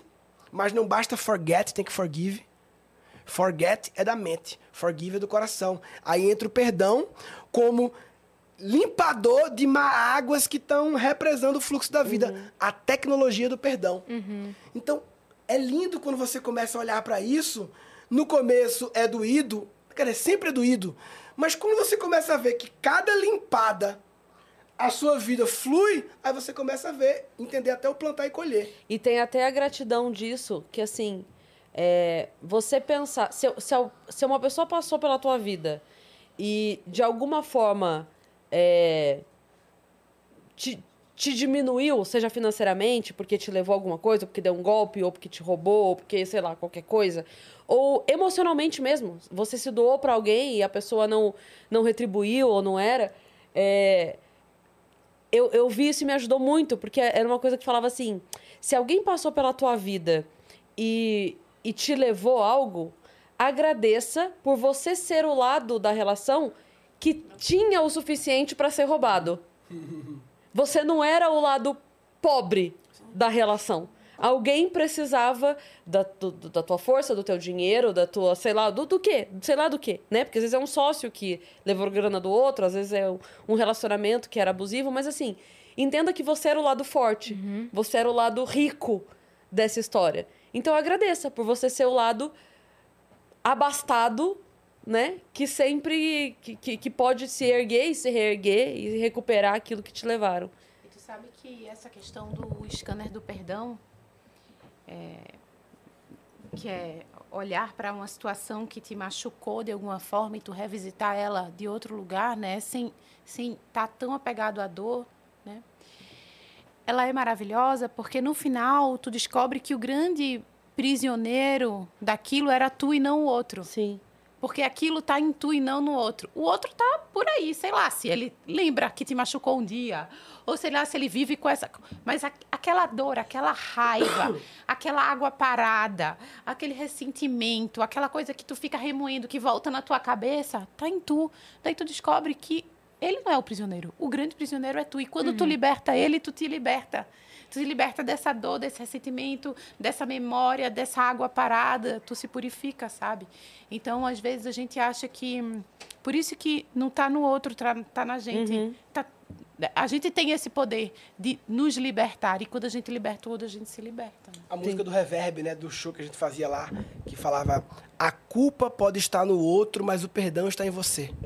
A culpa pode estar no outro, mas o perdão está em tu porque a mágoa está em tu, atrapalhando o teu rolê. Então, só que a nossa aprendizagem em geral sobre perdão é, e sobre cu- é, é meio que assim: não, eu, eu, eu, eu, topo perdoar, desde que fulano vem aqui, assuma a culpa, peça desculpa, se ajoelhe, beije meu pé, lamba meu dedão, aí eu Me perdoo. dê É, 10 mil é, reais, Ótimo. lustre meus móveis. É, faça um pix. É. Aí, É, mas é, é- Existe uma diferença entre perdoar e voltar a conviver, né? claro, isso não tem nada a ver. Que é outra coisa, Nada a ver. né? Porque às vezes a pessoa fala assim, ah, mas eu não, eu não vou perdoar fulano depois do que ele fez pra mim. Não, mas você não tá fazendo... O perdão você não tá dando pra ele, você tá dando pra Sim, você. Deixa o Não precisa fulano voltar a lá, falar com ninguém. Na, É. na respectiva puta que lhe pariu. E você fica quietinho, mas vivendo em paz. Sim. Você não precisa conviver com aquela... É liberar o rancor que tá dentro de você, liberar aquela Remoendo, coisa né? que tá remoendo dentro de você, pra que, mesmo que você não conviva, mas que aquela pessoa não te gatilhe nada, né? Sim. Uhum. E, e até chegar no ponto de agradecer. Até chegar no ponto de agradecer por aquela pessoa, que em muitos casos é muito difícil, mas talvez seria o, Porque além de tudo, você tá o dando. último level. Quando você guarda a mágoa, você tá dando poder pra aquela poder. pessoa que nem Total. tá mais na sua Total. vida. Você dá o poder dela te tirar do eixo. Sim. Sim. Sendo que ela não tá mais lá. É. É, é, na verdade, é o. É o poder rev- é, é, inverso de quando você dá uma intimidade com alguém e você cria, por exemplo, uma, uma piada interna com alguém. Eu brinco que as piadas internas é um, um green card que você dá pra pessoa aparecer na tua vida pra sempre sem você querer a presença dela. Depois que você criou uma piada com alguém, essa pessoa pode aparecer a qualquer momento. Você pode estar na fila do banco e alguém passa com uma bolsa da Hello Kitty e você vai lembrar Da que você estava com a sua irmã na França, que você viu uma bolsa da Hello Kitty, fez uma piada com ela e a tua irmã vai aparecer naquele momento no banco do teu lado. Só que isso pode acontecer com pessoas que já não são mais bem-vindas na sua vida, né? E o humor tem esse poder de trazer a pessoa de volta para aquele lugar ali, né? Às vezes um, um, um número. Um número que te lembra aniversário de alguém e você tá puto com a pessoa já. Mas você lembra que a pessoa faz aniversário aquele dia. Você não esquece que ela faz aniversário aquele dia. Pronto, você vai no banco a pessoa fala, ah, então é dia 14. Você fala, ah, droga, 14, sabe? E aí você já tá puto porque falou dia 14 e você lembrou da pessoa. Estraga o seu dia. Já estraga o dia. É. Música também tem esse poder. Nossa, É. muito. Cheiro. Muito. É, música tem demais, né? Esse poder. Tem música que a gente gosta muito e bota de despertador, você começa a odiar a música. Sim. Sim, total. Todas as A músicas que eu já música. usei de despertador, peguei um ranço. Ela tá vendo? São âncoras, né? Mas eu ia te Dá falar gatilho. que a, a gente começou aqui o papo é, já bem pra frente, né? Mas eu queria te perguntar da tua infância, que você falou que desde criança você falou assim. A sua frase foi: Desde criança eu trabalhava pra caralho. Uhum. E aí já tá todo mundo denunciando seus pais É. pra. Chama o conselho tutelar. Chama o conselho tutelar retroativamente. É, adolescente, na verdade, né? Quando eu, quando eu tinha 12 anos, eu comecei a mexer com computador. Não tinha internet, não existia internet ainda, né? Mas existia um negócio antes da internet, chama BBS. Se conectava e tal. Então, eu era 12 anos, computador meu pai me deu, e aí eu ficava mexendo, aprendi a programar um básico, assim, fazer as coisas.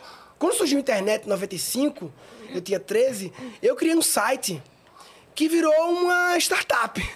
Em 95, com 13 anos, porque era um site que eu botava um monte de conteúdo, Guns Hot Page. Era um, era um Daí portal... veio o Gun? É. O Gun é uma longa história, posso contar também, é a história do Gun. Vem nessa época aí. Mas o meu site era um portal de entretenimento, site pornô. Não, é- não era pornô, Tinha era assim... Não, eu... O que acontece? Dani. O que que... É, sim, sim. Na época, qual foi a oportunidade que eu vi?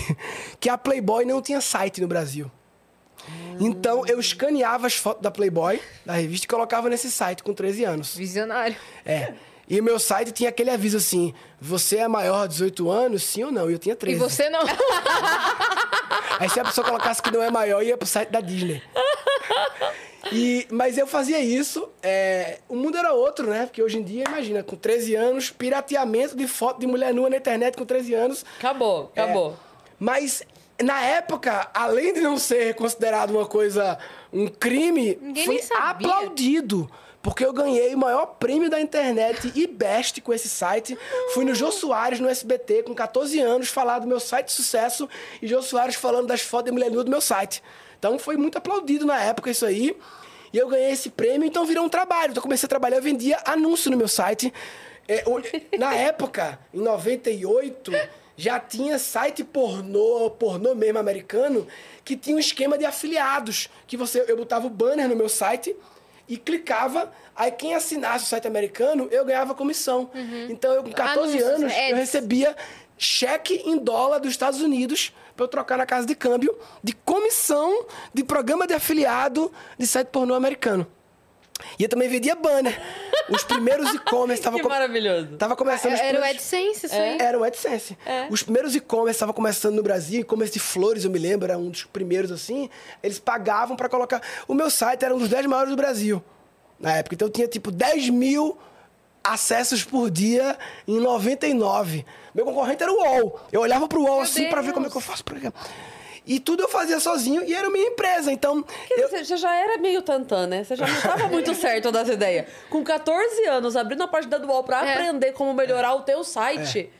Porra, 14 anos eu tava Aí que acontece? Ainda Murilo. fala, os malucos do UOL estão É. falando isso aí, ó. E ele, o maluco. Uma época, uma era, hora, a internet começou a ficar muito profissional.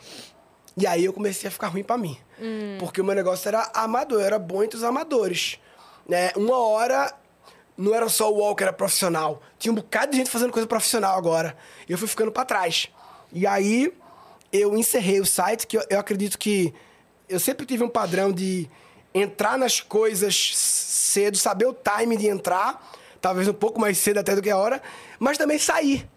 Sair, que alguns podiam dizer cedo também, mas era quando eu sentia a hora de sair. Então, o meu site, quando estava no auge, eu fechei ele, porque eu já vi que não ia dar pra mim, que o negócio estava desgringolando. Eu tinha ganhado o Temos prêmio... um padrão de É, Murilo um padrão. Ou seja, o, o lance do sai no aplauso, você já É. tem na infância, Sai no né? aplauso. Sai no aplauso. Pô, Perfeito. eu, eu tinha ganho o prêmio, é, o IBEST, em 97 e 98. Aí, em Nossa, o 99... IBEST tem desde essa época? Tem. Porque ele, ele, ele fica- vi- viveu essa época, ele parou e agora voltou. Uhum. É, eu ganhei em 97, 98.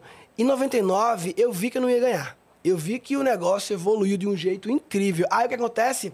Eu já me articulei para virar jurado do prêmio, porque o jurado não podia concorrer, aí também eu não perdia, que eu sou jurado agora e tal, eu tô ali no rolê. Tinha moral, né? Tava lá. E aí, eu, o que acontece? Eu acabei fechando o site, mas aproveitei aquele, aquele hype, né? Aquele momento, né? Porque saiu muita coisa na imprensa, não sei o quê, televisão. E eu criei uma empresa para fazer sites. Aí foi quando eu larguei a escola, larguei o colégio no primeiro ano do ensino médio, larguei a escola para montar essa empresa para fazer sites, Bit. E que era uma empresa de fazer sites, só que em 99, né? Uma época que lá em Recife, fazer site das primeiras empresas. Eu fiz o primeiro site de muitas empresas lá de Recife, assim, empresas grandes. E aí, uma época, eu larguei a escola, montei um escritório com meus amigos. Imagina, dizer, com 16 anos, eu dormia no escritório. Eu não queria parar de trabalhar, energia infinita, né? Ficava lá trabalhando, programando, fazendo site, isso aqui. Aí eu pedia muita comida, porque eu ficava no escritório o dia todo, sempre tava pedindo pizza, pedindo comida. E eu sou um cara muito visual. Eu gosto de ver as coisas. Então eu gosto de post-it e desenhar, gosto de ter Sim. visual. Então eu me incomodava quando eu ligava e falava, olha, o que é que tem no cardápio aí? A pessoa falava, ah, tem isso aqui. Eu não conseguia ver o cardápio, eu queria ver. Aí eu criei o Peça Comida, que era tipo um iFood. O primeiro delivery do Brasil. É, eu não sei se foi o primeiro na época, mas era via pager. Bip, porque não tinha ainda internet, banda larga. Sim. E os restaurantes não tinham internet. Então a gente criou o Peça Comida. Aí, na época, a gente captou um milhão de dólares. Que? Com 17 anos de idade, a gente captou um milhão de dólares. E criou essa plataforma que lançou em Recife, começou a rodar lá. Que as pessoas faziam pedido no site, tinha lá o cardápio, igual hoje. E tinha um pager BIP acoplado com aquela impressora de nota fiscal que saiu o pedido. Só que aí, no meio do rolê, as empresas de pager quebraram, o BIP acabou Ai, merda. e a gente trocou para fax. Porque ainda não tinha SMS ainda difundido, n- nem menos banda larga, e virou fax. Só que o fax dava muito pau, porque muitas vezes, domingo, bombando a pizzaria. o fax ficava no escritório da pizzaria que tava fechado domingo. Aí saindo os fax lá, os pedidos não iam. Aí o pessoal ligava pra gente. Aí eu passava o pedido manualmente. Daqui a pouco eu tava passando o pedido. O cara pedia no site e eu pegava e ligava pra pizzaria pedindo. Que era o que você não queria fazer, que É. era ligar. Resumindo, o Peça Comida, ele. A gente torrou 700 mil reais no Peça Comida. E... Cara, você foi tão à frente do seu tempo que foi à frente demais. Você precisava ter atrasado uns três anos. É. Pra ter tecnologia O SMS, pelo menos, já resolvia. É, exato. É. Precisava ter atrasado uns. 3, 4 anos aí do projeto. Que bizarro. Pra que ele virasse. E, e teria sido, com certeza, a, a primeira maior. E é louco, né? Porque a gente tá falando de desapego, né? Porque na época, quando fala assim, ah, sair da escola pra montar uma empresa, né? É... Eu me lembro que na época, sair da escola foi um negócio assim, pra mim, muito. Porque, pô, escola tem as meninas, as paqueras, as viagens, as farras, a formatura da escola. Eu não passei, eu não vivi isso, eu saí. Eu não vivi a viagem de Porto Seguro, da resenha, da putaria, as festas, churrascos, aquela coisa do vestibular, a formatura. Pra mim foi um grande desapego tirar isso e ficar trancado. Eu gostava, claro. Trancado no escritório, fazendo site, empresa, não sei o quê. Nessa época eu sumi também, não ia pra balada, não bebia, não, não pegava ninguém. teve ficava só- adolescência. É, foi. uma- A minha adolescência, eu, tinha. Eu escolhia uma férias por ano. Então, ou janeiro ou julho, uma eu tirava férias, a outra eu trabalhava pra reformular o meu E site. seus pais?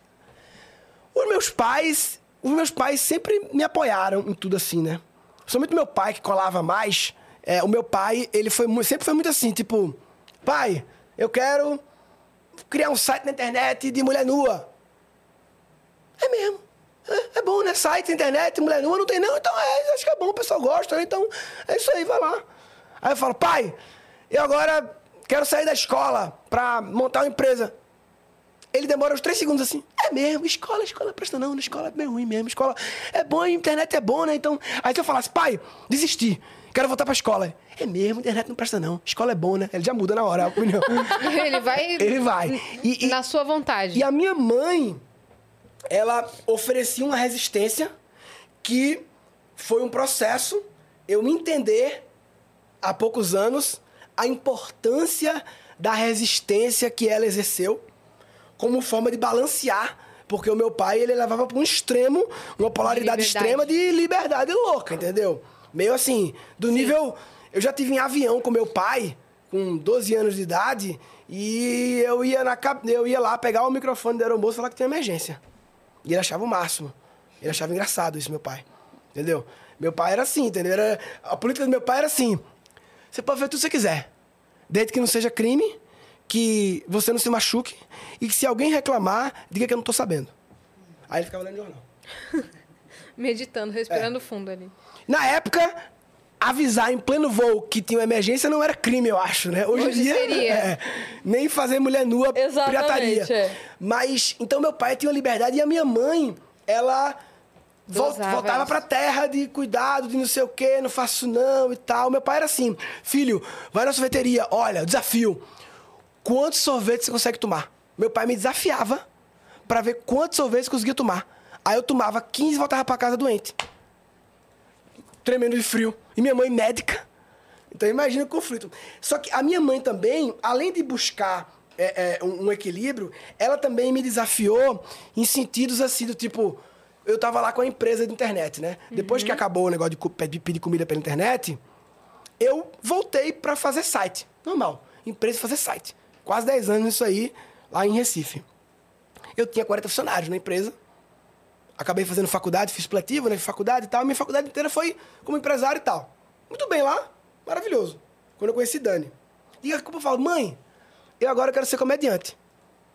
Né? Putz, menino, você acabou de se formar na faculdade, foi na formatura de administração que eu fiz o discurso de colação de grau com piada e que foi a semente para eu querer fazer comédia. stand-up. Então, acabou a colação de grau, meus amigos. Agora eu sou administrador, eu agora eu sou comediante. Essa porra, agora eu vou contar piada. Aí, dentro da idealização, né, de, de- da mãe, da jornada, é, acabou de formar, você tem uma firma com 40 funcionários, você ganha seu dinheiro, já tem suas coisas, não sei o quê.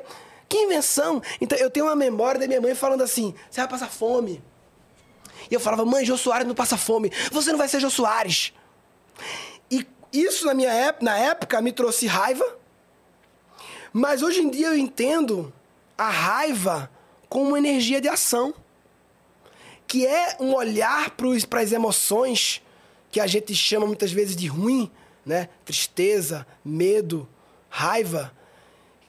Nada é ruim ou bom de forma absoluta. O Porque se aquela emoção. ontem. Hã? Falou sobre isso ontem? O Monark Falou. falou disso O ontem. Monark ontem? É. Aham, aqui. É. É que ele Eu tô, tava- eu tô é assim. que ele.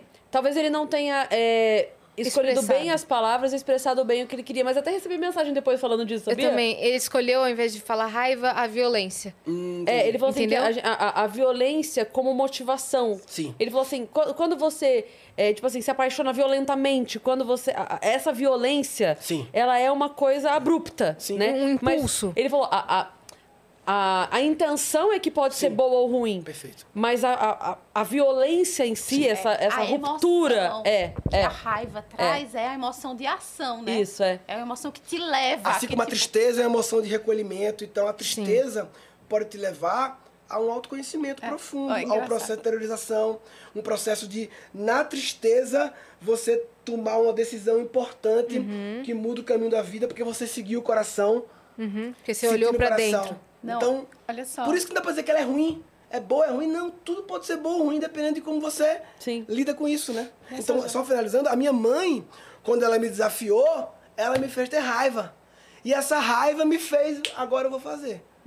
Sim. Só que é, demora 10 anos pra eu Pra você perceber entender. isso. Sim. É- Ela é a te desafiou da- também. É a força do ódio, né? É. Tipo assim, vou fazer isso aqui na força do ódio. Vou Eu vou malhar na força do ódio. É isso aí. Esse foi Porque pro é jogo. motivadora. Foi. E é, e é interessante que Murilo falou, a minha mãe me provocou raiva. E a tristeza é o recolhimento. A minha mãe me provocou tristeza durante muitos anos da minha vida. E a, a cena que eu lembro, eu não tenho muitas memórias da minha infância, e foi outra coisa que eu trabalhei. Murilo trabalhou a relação com os pais, eu também trabalhei com, a minha, com os meus pais, né? E uma das coisas que eu me lembro é, obviamente, a minha mãe lá, tendo os acessos dela, e eu recolhida, triste, com a, com a cabeça assim enfiada dentro, dentro da minha perna, chorando e perguntando por que isso está acontecendo comigo. E aí eu falo, pergunto, Dani, quando começou teu autoconhecimento? Eu falo, cara, meu autoconhecimento começou quando eu era, eu tinha 3, 4 anos, a idade da minha filha. Porque eu acessava a tristeza e ficava recolhida no meu canto, me autoanalisando e autoanalisando aquela situação. Porque aquilo está acontecendo comigo. Então, quando o Murilo fala que a mãe dele, a raiva, trouxe o ímpeto de mover ele para frente e fazer com que ele realizasse as coisas, quando eu fui olhar a minha história, a tristeza me fez me conectar comigo e estar, estar presente comigo Foi mesmo. combustível. Foi combustível.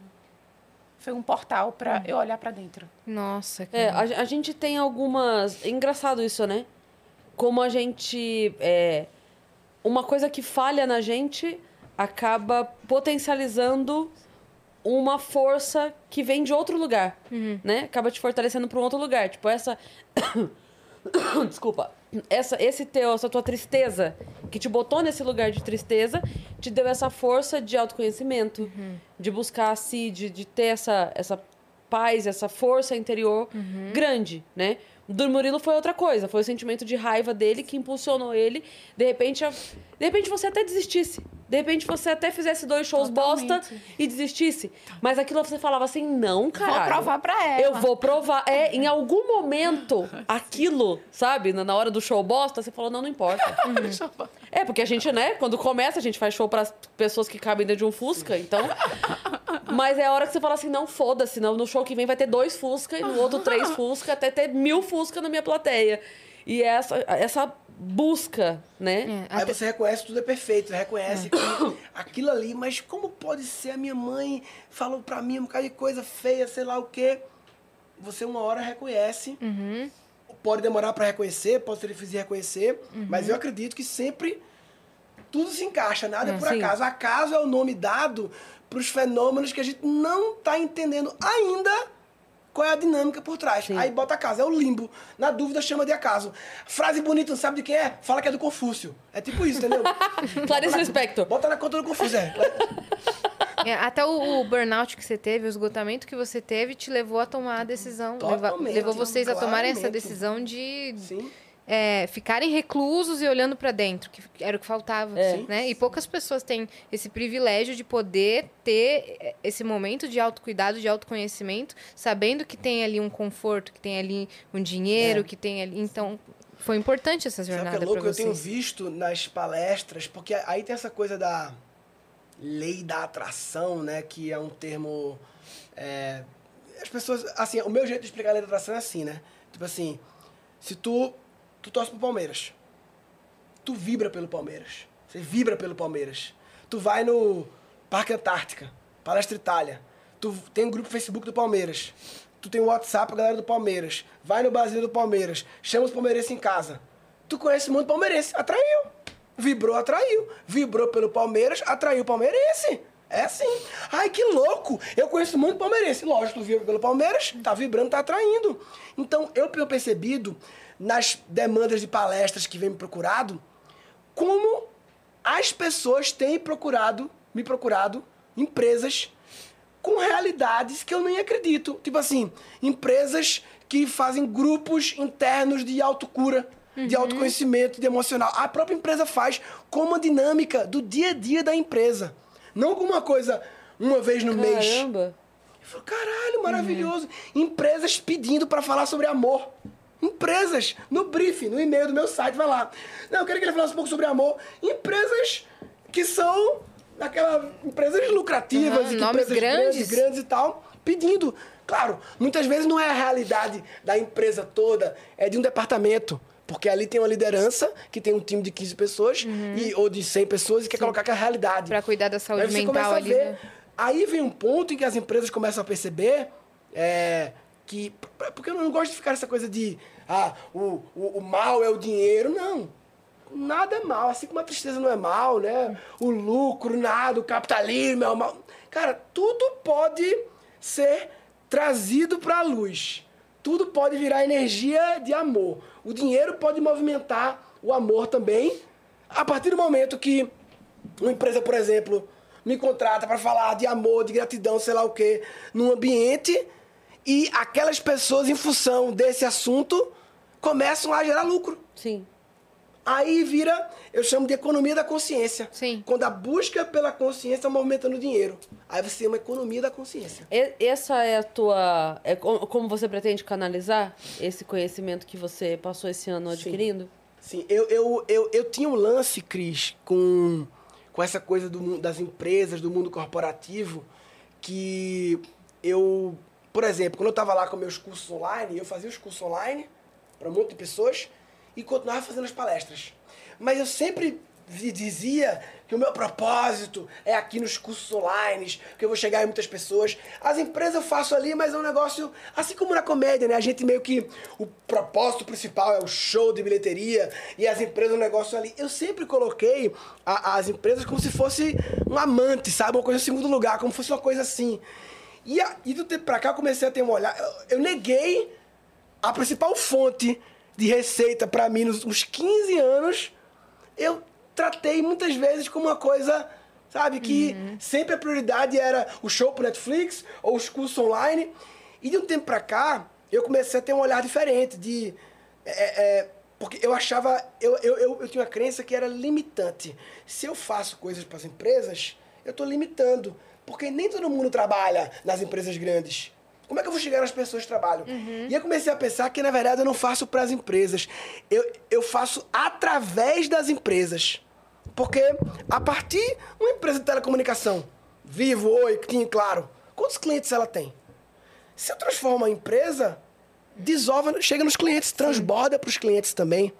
Então, de um tempo para cá, eu tenho começado a honrar de um outro lugar esse trabalho para as empresas.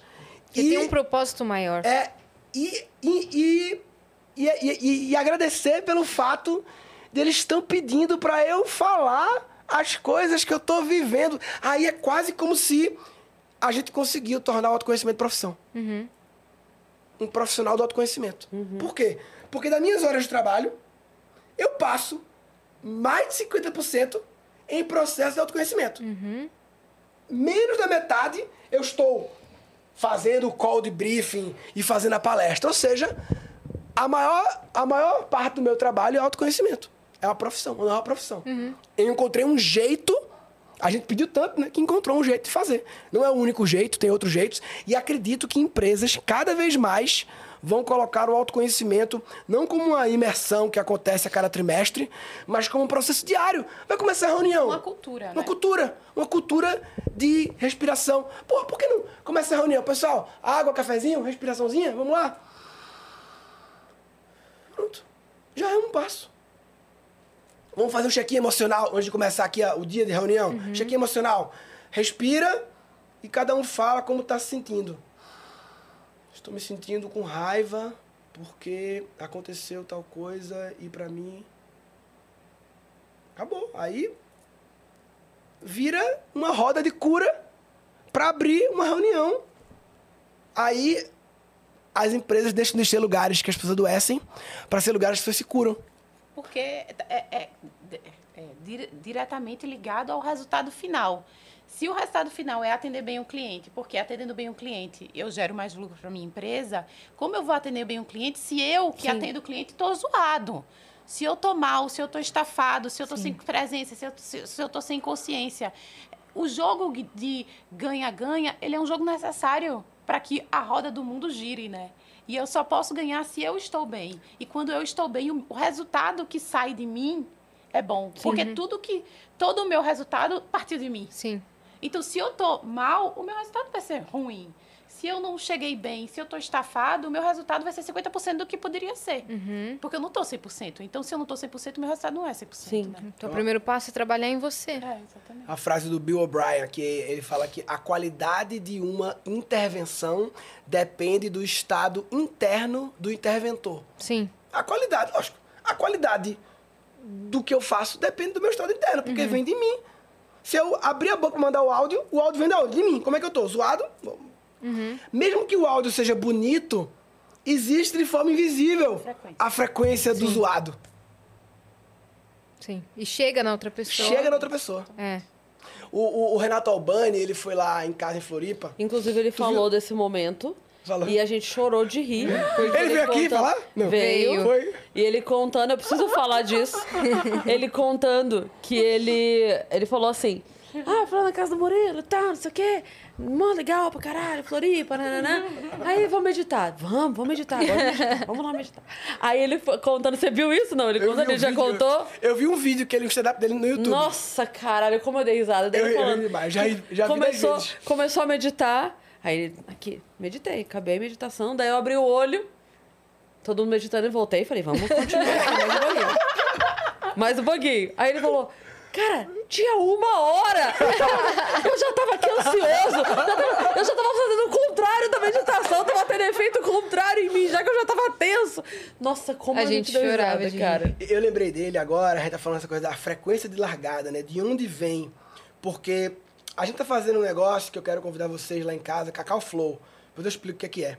A gente lançou essa semana, é um programa semanal. Eu vi no seu Instagram algum trecho. É, aham. E no primeiro programa, que saiu agora, toda, toda sexta-feira sai, é, o Marcão Gonçalves, Marcão do improviso lá, vi é Márcio. Balas. é, o o Marcão tava lá também com o Márcio. E a gente tava falando do Albani, desse stand-up dele.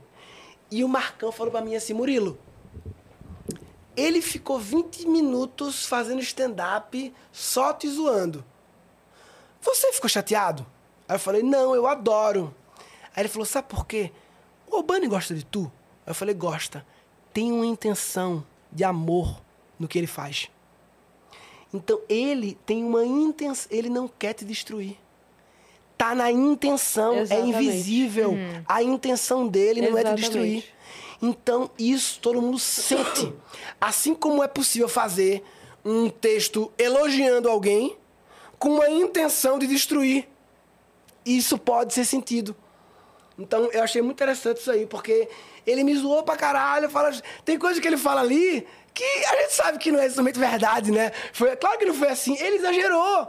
Mas tá tudo bem, não precisa ficar explicando, ó. Não foi assim que aconteceu. Não foi Na uma hora, não. Na verdade, foram 20 minutos. Claro que é, ele exagera, faz parte do jogo, é maravilhoso. Inclusive, no Cacau Flow, do nosso programa, O que que é a o gente Cacau colocou Flow? Trechos. Aí ela falou o seguinte: a gente. A gente. Quando a gente voltou de Floripa pra cá, a gente voltou porque a escola das crianças reabriu aqui. É uma escola que a gente gosta muito de Siddhartha, na Granja Viana. Gente resolveu voltar porque a escola reabriu. Quando a gente voltou, algumas das pessoas daquela comunidade de aprendizagem lá vieram também, outras já moravam aqui. Então, hoje em dia, aqui, lá em Cotia, a gente vive uma realidade que a gente chama de comunidade de aprendizagem, que é o quê? É, São seis famílias, mais ou menos, em que a gente convive, não todo dia, não mora junto, alguns até moram junto um tempo assim, mas que tá quase todo dia por lá. Três moram no mesmo condomínio, a outra trabalha com a gente, vai lá todo dia. Se Então, liga, é uma manda egrégora mensagem. que dá uns, uns 12 adultos, fora crianças, que tá sempre convivendo. A gente um dia juntou essa egrégora. Alguns trabalham nas palestras comigo, outros fazem outras coisas, enfim. A gente juntou e falou assim, pessoal, tem um negócio chamado Fórmula do Entusiasmo. Aí é uma viagem, é uma viagem assim, é um cara, um americano, que ele canaliza um ET, chamado Bachar. Bachar. Ah, Cara, 30 anos que esse cara, esse Daryl Anka, ele faz eventos pelo mundo todo em que ele vai lá com a plateia e ele. As pessoas fazem perguntas e ele entra num transe, tá canalizando um ET, chamado Bachar. E esse cara, ele tem uma teoria que ele fala assim. A gente começou a consumir muito, ver vídeo do Bachar e ele falou assim.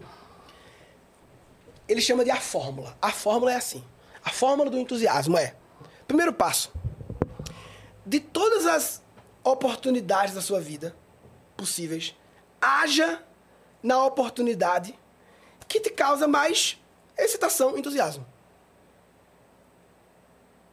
Segundo, haja nessa oportunidade com o melhor que você pode. The best you can, lógico.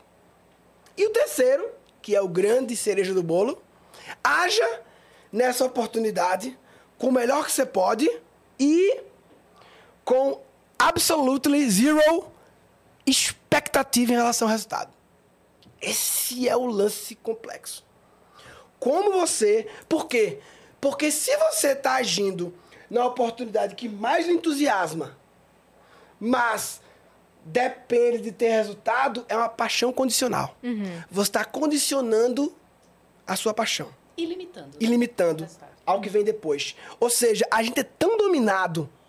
E, e, assim, eu não tenho uma solução como descondicionar, mas é um condicionamento tão grande de tudo depende do resultado.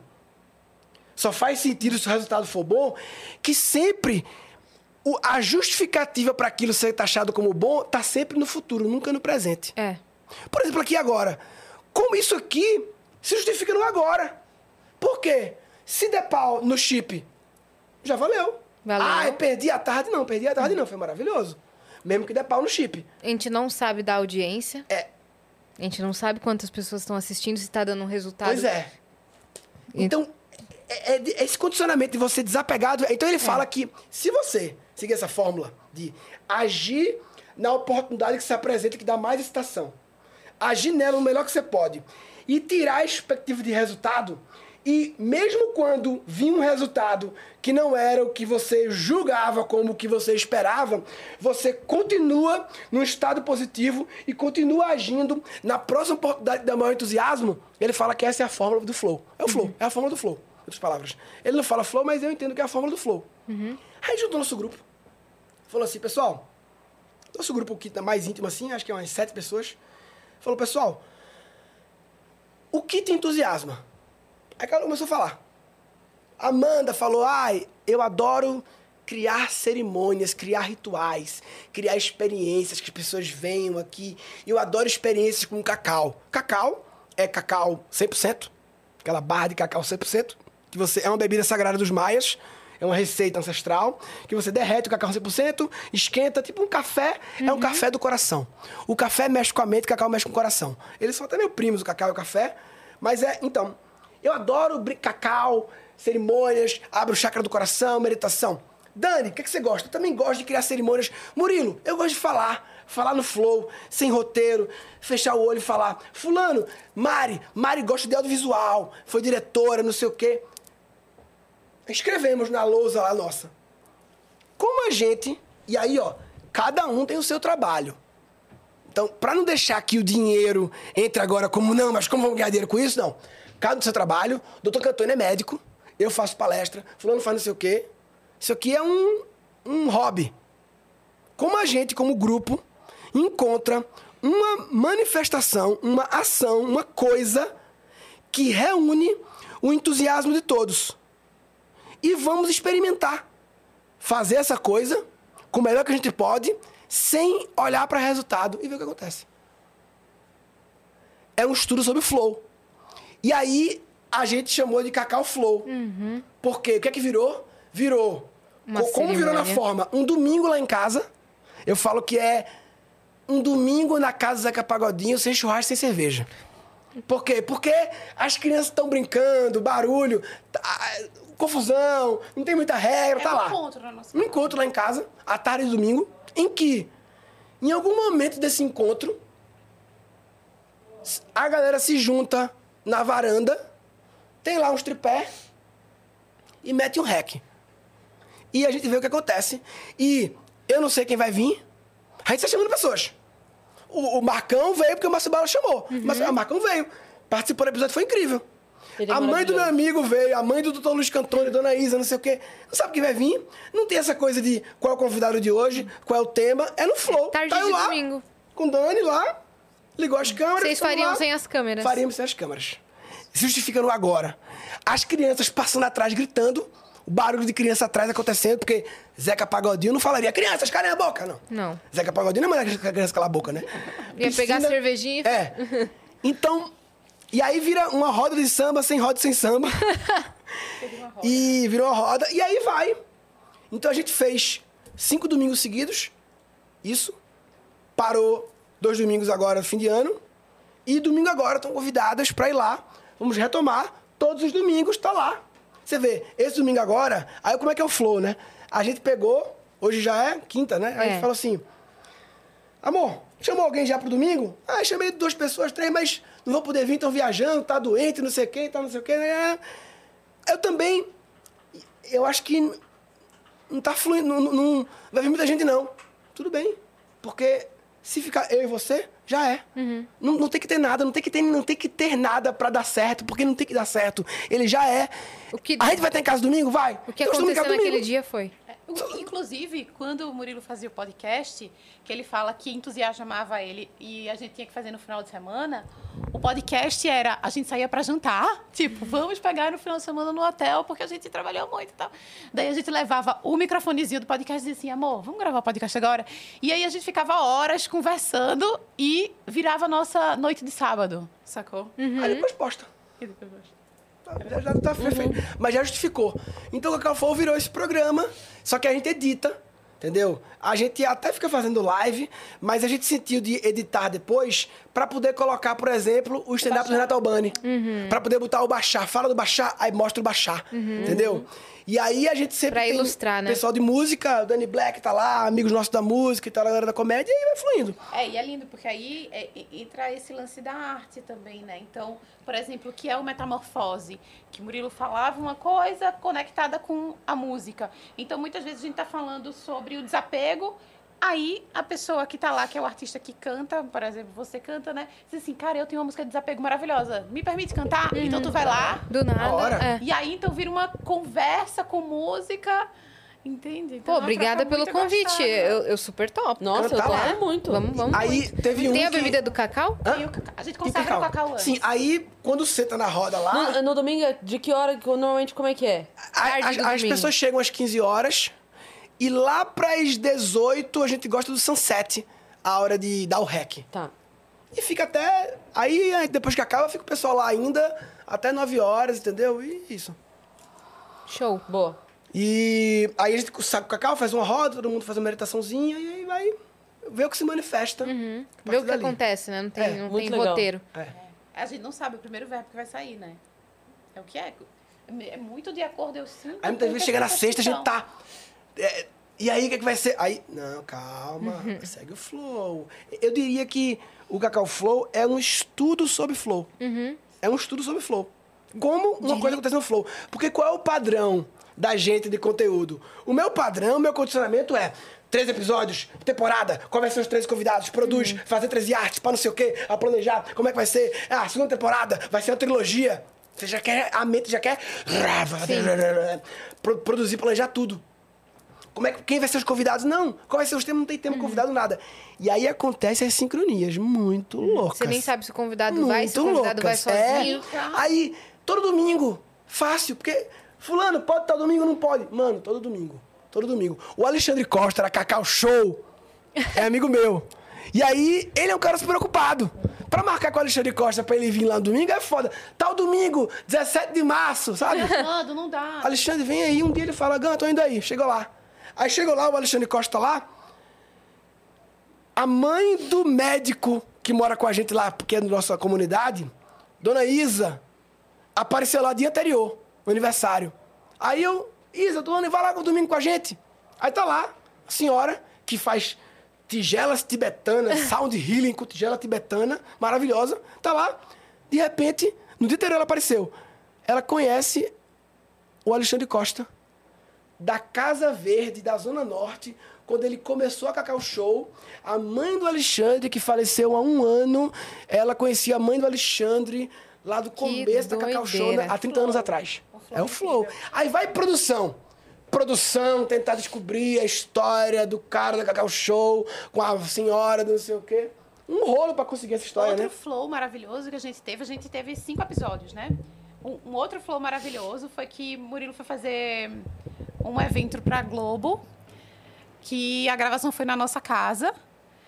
E, e aí a gente ia gravar. o- O evento ia ser na segunda. Então precisava montar todo o, o equipamento dentro da nossa casa no, no sábado, não foi?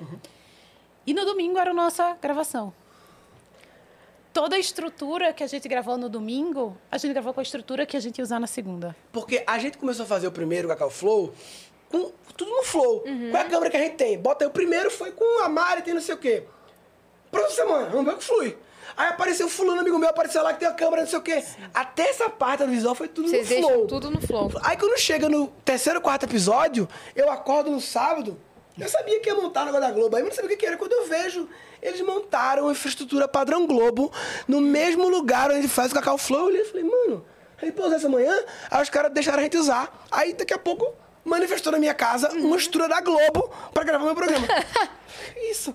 É isso, Outro é exemplo isso. interessante, tem o Márcio Bala, nosso amigo. Ele. Ele esteve no Vênus também. É, ele veio aqui? Ah, Sim, maravilhoso. claro, contou. Que Ele é irmão. história Nossa, é maravilhosa. Meu Deus. Muito legal. Ele, já, ele foi em quase todo, quase todo Cacau Flow, ele vai. Ele foi uns três ou quatro já, dos cinco. E ele... No dia anterior Cacau Flow, na casa do meu vizinho, eu encontrei Nibu, que é um cara que ele faz uma ponte com os índios. Ele, ele é um cara que recebe índios lá do Acre, aqui em São Paulo. E é meio que como fosse uma, uma, uma filial de várias aldeias em São Paulo. Uhum. Os índios, quando precisam vir pra cá, ficam na casa dele pra fazer cerimônias ou o que for. Então ele tá 15 É o anos. Airbnb É, ele tá indígena. 15 anos fazendo essa ponte. Ele chama de diálogo de saberes, a ponte do conhecimento ancestral e tal. Cheguei na casa do Nibu, no dia anterior, na casa do meu vizinho, o Nibu tava lá e falei, Nibu, vamos cagar o flow amanhã. Na véspera, assim. Aí o Nibu vai. Chega lá o Nibu e o Balas. Aí o Nibu, o Nibu ele apresentava o Telecurso 2000. Ele fez 900 programas como Caralho. ator. Aqueles atores que faziam Aham. ceninhas. Ele é um daqueles dois atores. Meu Deus! Esse cara, Luiz Ramalho. E aí ele tava contando essa história dele, do Telecurso 2000, 900 programas, fez novela, tal, não sei o quê. E ele contou que ele criou um grupo de acrobacia, ele é do circo, chamado Fratelli, que foi um dos pioneiros de acrobacia, do movimento do circo e tal. Ele contou essa história, daqui a pouco o Balas faz. Eu trabalhava na papelaria, história do Balas, né? Papelaria. E um dia me chamaram pro curso de circo, que mudou a minha vida. Esse curso foi no Fratelli, que você fundou. Só isso. Aí vai produzir isso, né? Não. Eita, encontrar É. o bala, a história do bala, não sei o quê. É um rolo pra produzir, né? Sim. É. É no flow. Melhor acontecer naturalmente. O flow produz tudo, entendeu? Parece mágico, porque o flow é mágico, né? É. Esse é o, é Aí tem que ter verdadeiro fé. fluxo, né? Tem que ter Deixar- fé, que de vez em quando, né? Tô aprendendo. Chega quarta, quinta e sexta, começa a vir. Eita, quem vai vir? né? Quem vai vir? Aqui não, calma. Que Uhum. Alguém vier- precisa o que vir. vier vai é ser. É. O que vier vai ser. Vamos lá. Sim. Aí quem vai gravar, né? Que Dá uma- massa, já, já, tá, é, já tem disponível Saiu dois primeiro. episódios? A- Amanhã, sexta, sai o segundo. Que massa, vai passar toda no YouTube sexta. e no. no- no- eu, eu postei no meu podcast, Guncast, que tava parado há um tempão. Eu postei lá. Então, quem quiser procurar ouvir, pode colocar no Guncast. Acho que eu vou criar Cacau um, um- um específico, é melhor, né? Pra não zoar, né? É Mas- cacau, Se né? Cacau. Se você não tá usando o outro canal, Eu renomeio, será? É, você pode renomear ou criar um novo. Cria um novo. Cria um novo, né? Cria um Porque, novo. é, porque senão a entrega do YouTube fica toda cagada. É, cria Não, um novo. isso eu joguei no Spotify, né? Mas no YouTube eu criei um canal novo, Cacau Ah, Flow, então tá só com os programas. Ah. E aí, aquilo que você falou, vou criar um outro pra corte, não é isso? Pra cortes. É. Muito massa. Ó, a Aprendi gente tem aí. coisas na plataforma, Vamos né, minha ler parça? então as perguntas. Mandaram coisinhas aqui pra gente. Vamos, Vamos ver. ver o que, que temos. Ó. O do- Brunão Souza, que ele bate cartão aqui, e falou: Salve, salve meninas, tudo, tudo show? Piadas com S já virou piada do pavê, parei. Porque ele sempre manda alguma coisa no plural, alguma coisa no singular, ele Zoando zoando. que o meu nome tem dois S e tal. É, ele bota um S só. Murilão, prazer demais, cara. Tive no TED é, Fortal, né? É Fortaleza, né? No TED Fortaleza em 2016 e me encantei. Não porque você abre o TED falando que é cover do S Safadão, mas pelo levanta a mão quem terminou os estudos. Me arrepio só de lembrar. Explica de novo, por favor. Beijo. Legal. É o Brunão. Eu saí de cover do Ela Safadão pra cover do Aquaman. Agora. É verdade. Mas é porque nesse TED foi bem interessante que eu falei assim, pessoal, levanta aqui a mão quem já tem, quem já. Aí claro que eu dei aquela enganadinha. levanta aqui a mão quem já. Quem já terminou os estudos. Eu falei assim, terminou os estudos. Aí o que acontece? Todo mundo pressupõe que eu estou falando Se de formou. fazer faculdade. Né? Aí todo mundo levanta a mão. Logo no começo, primeiro minuto. Aí a palestra inteira eu falo sobre aprender nunca para. Sobre essa crença de que a gente nasce, estuda, para depois aplicar o conhecimento. E para de aprender. Por isso que eu tatuei aqui, Keep Learning era a minha empresa, né? Continuar aprendendo. Então, eu falo a palestra inteira sobre a importância da gente continuar aprendendo todo dia. Que aprender não é só o aprendizado formal, de sentar, não sei o que, é aprender, inclusive com o guru. Murilo, que é isso? Tá reclamando? Tô aprendendo comigo mesmo aqui, ó, só na autoobservação. E aí eu falo sobre isso, sobre aprender ao longo da vida, as várias formas de aprender, e no final eu pergunto, pessoal, levanta a mão que já terminou os estudos. Aí ninguém levanta mais. Ninguém terminou os estudos. Continuamos aprendendo. Demais. Demais. Essa, essa coisa do- dos TEDs na sua vida. Sem ser os TEDs bancários. O TED, TED Talk. fiz- O TED, eu fiz seis TEDs já. O TED pra mim era assim, né? Quando, primeiro que, quando eu tava na comédia, me chamaram pra um TED em Recife. Foi o que mudou minha vida, porque me chamaram e falaram assim, mano, não é pra contar piada, é fazer uma palestra. E eu não tinha feito palestra na minha vida. E aí eu, mas como assim? Aí o cara falou, conta como é que tu cria tuas piadas. Eu falei, maravilhoso. Aí eu comecei a contar aqueles meus processos. Lembra que eu tinha a planilha do Sim, Twitter, não sei sim, o quê? sim. Eu tinha vários processos. Então eu fiz, só que para fazer esse TED contando o meu processo, eu fui pesquisar um pouco teorias para poder botar umas palavras bonitas, né? Uhum. Então fui pesquisar sobre processo criativo, criatividade. E isso foi que mudou a minha vida, porque me fez entrar no assunto criatividade como uma coisa não só para os artistas, mas para todo mundo. Aí eu fiz esse TED. Foi o primeiro. Isso me fez entrar em estudar criatividade, me fez olhar para o assunto palestras com humor. Daí então, os outros cinco que eu fiz, era sempre assim, né, amor? Eu tinha uma teoria, um insight. E é como se o TED fosse. Sabe quando antigamente no Fantástico a pessoa ia lançar um clipe? Né? Michael Jackson lançava um clipe no Fantástico. Então, pra mim, Competia fazer a TED era como se fosse lançar uma nova tese. Lançar uma nova visão. Então, eu tinha lá. O primeiro não contou, foi sobre processo criativo. Depois eu teve um Life as a Service. Foi em Fortaleza, mas foi bem anterior esse aí. Que é uma te... Esse tem oito anos atrás e essa teoria agora está se concretizando de oito anos atrás, que é sobre a vida como um serviço, life as a service, ou seja, a gente cada vez menos ter propriedade sobre as coisas para ter acesso, como sendo carro.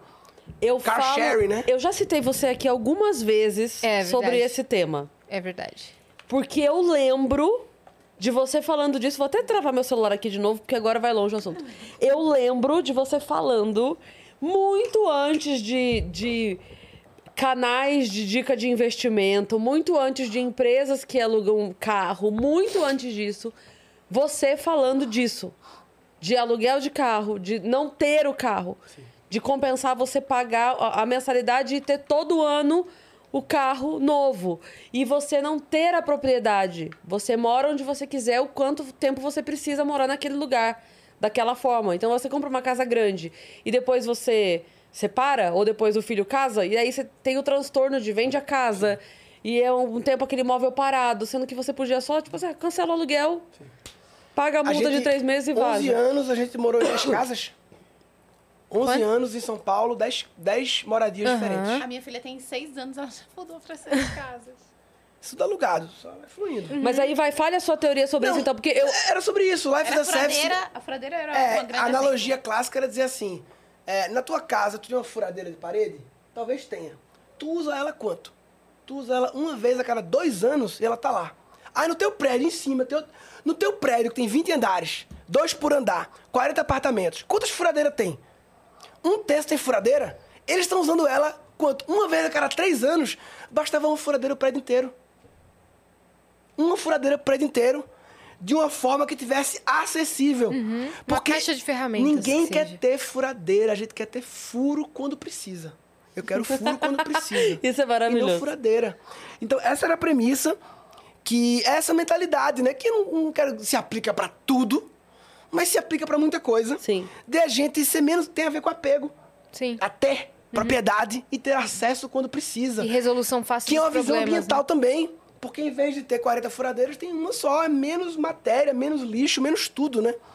Então, eu sempre que eu tinha um insight assim, de uma tese dessa, pra mim fazer um TED era como se fosse lançar a minha tese no Fantástico, Na, na, entendeu? ci- É, o seu na álbum. revista É, científica. Lancei a na revista publicar na revista científica. Então eu tinha.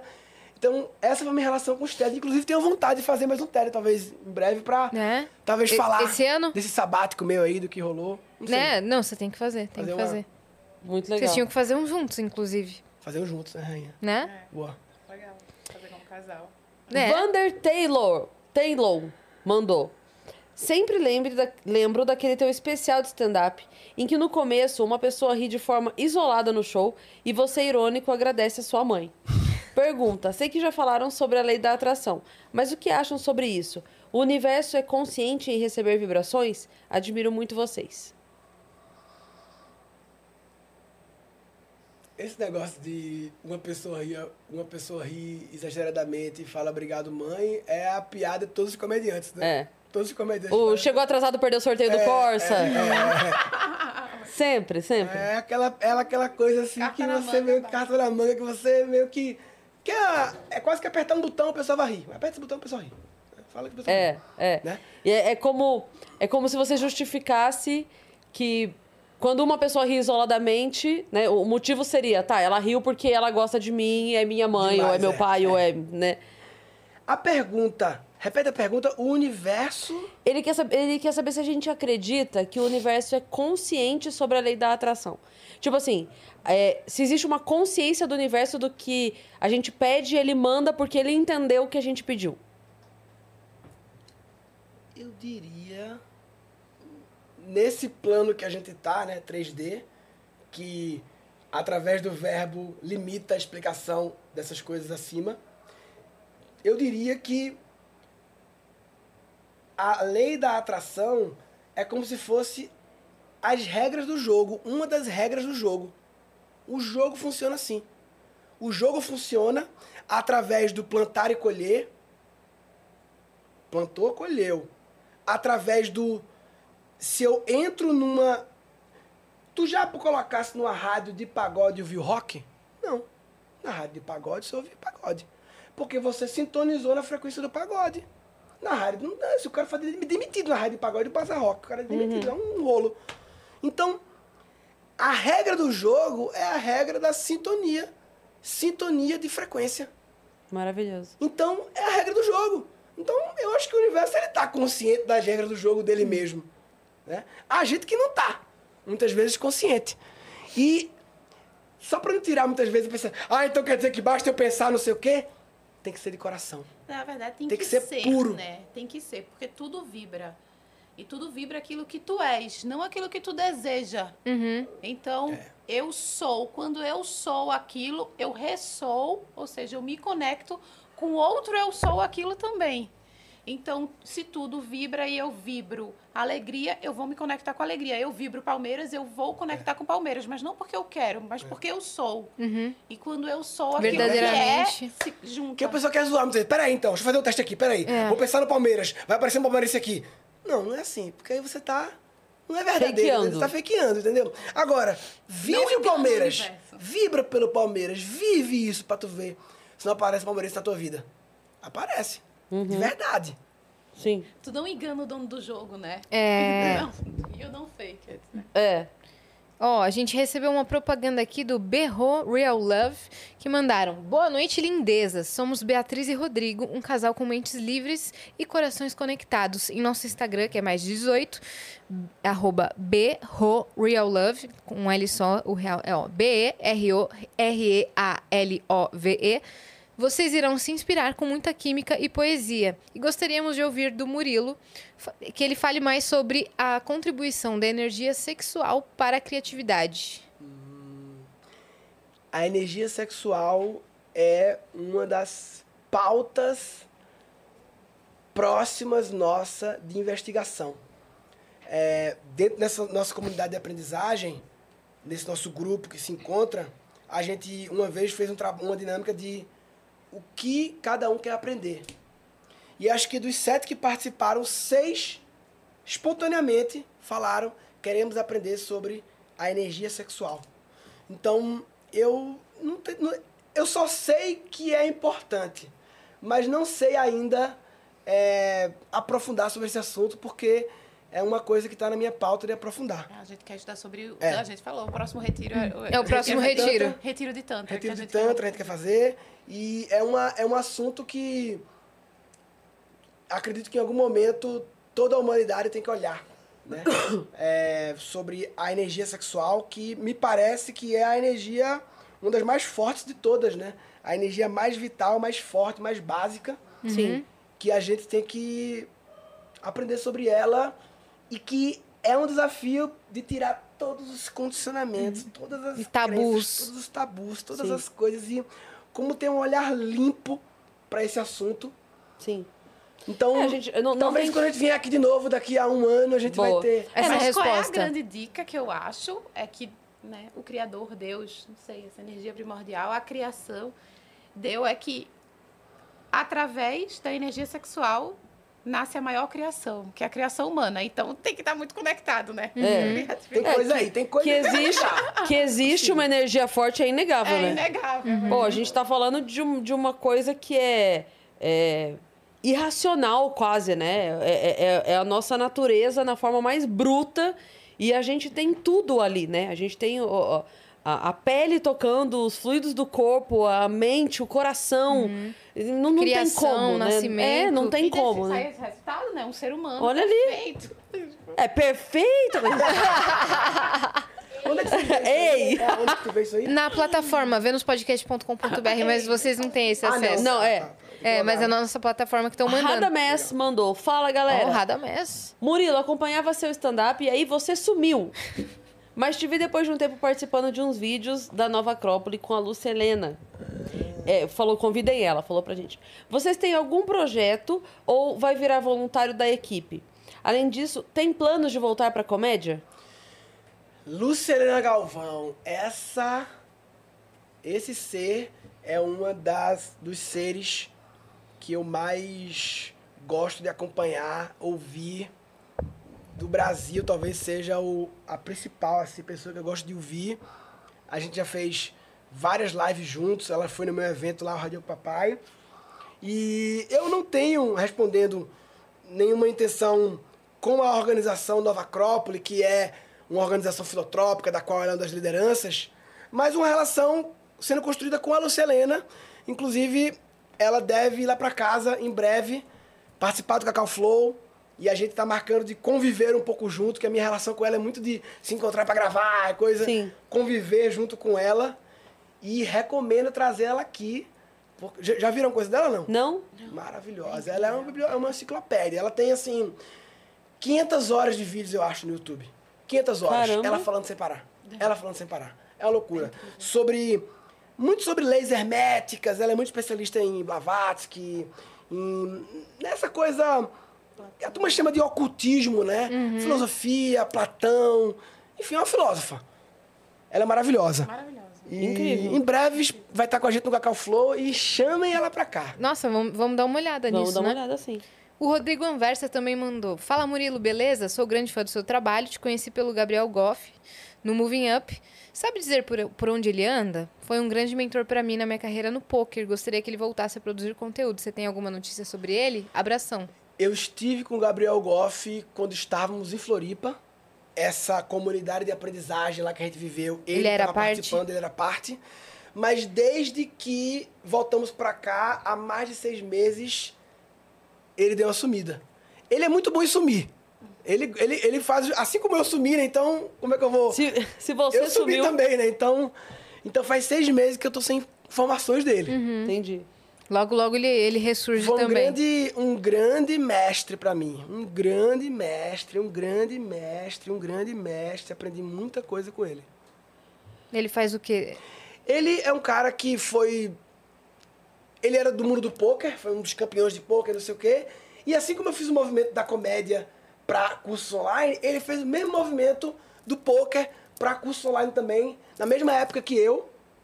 E o mesmo movimento de querer parar tudo pra zerar, só que ele fez antes de mim. Ele fez um movimento parecido com o meu, só que sempre antes. Sim.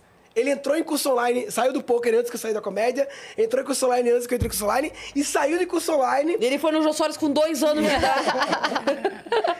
E então, mesmo movimento, só que eu sinceramente não sei onde ele está agora, nem o que ele está fazendo.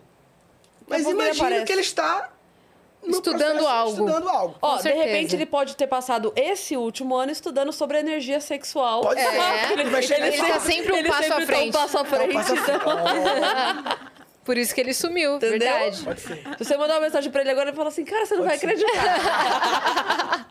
Tem mais coisa aí, o parça? Douglas Juliano mandou, salve meninas. Tô viciado Salve. em mandar mensagem, fica à vontade. O Flow não quer, mas vocês poderiam fazer uma... Se vocês poderiam, seria legal. Uma caixa para mandarmos sugestões de convidados. Tenho duas sugestões que quero muito ver no Vênus. A Bianca, Boca Rosa, e a GK seria demais. Boa. Douglas, eu já vou responder, você já respondendo todo mundo a respeito disso. A gente recebe muita dica, até pelo próprio Instagram do Vênus. É, o, o que acontece é que a maioria das pessoas que vocês mandam sugestões, assim, nomes grandes como a Bianca e como a GK, são pessoas que a gente já quer muito trazer e que se não vieram ainda, não foi por falta de convite, foi questão de agenda, porque elas não puderam, ou porque o assessor não respondeu, sei lá, não tô falando delas especificamente. Pessoas grandes, Xuxa. Sim.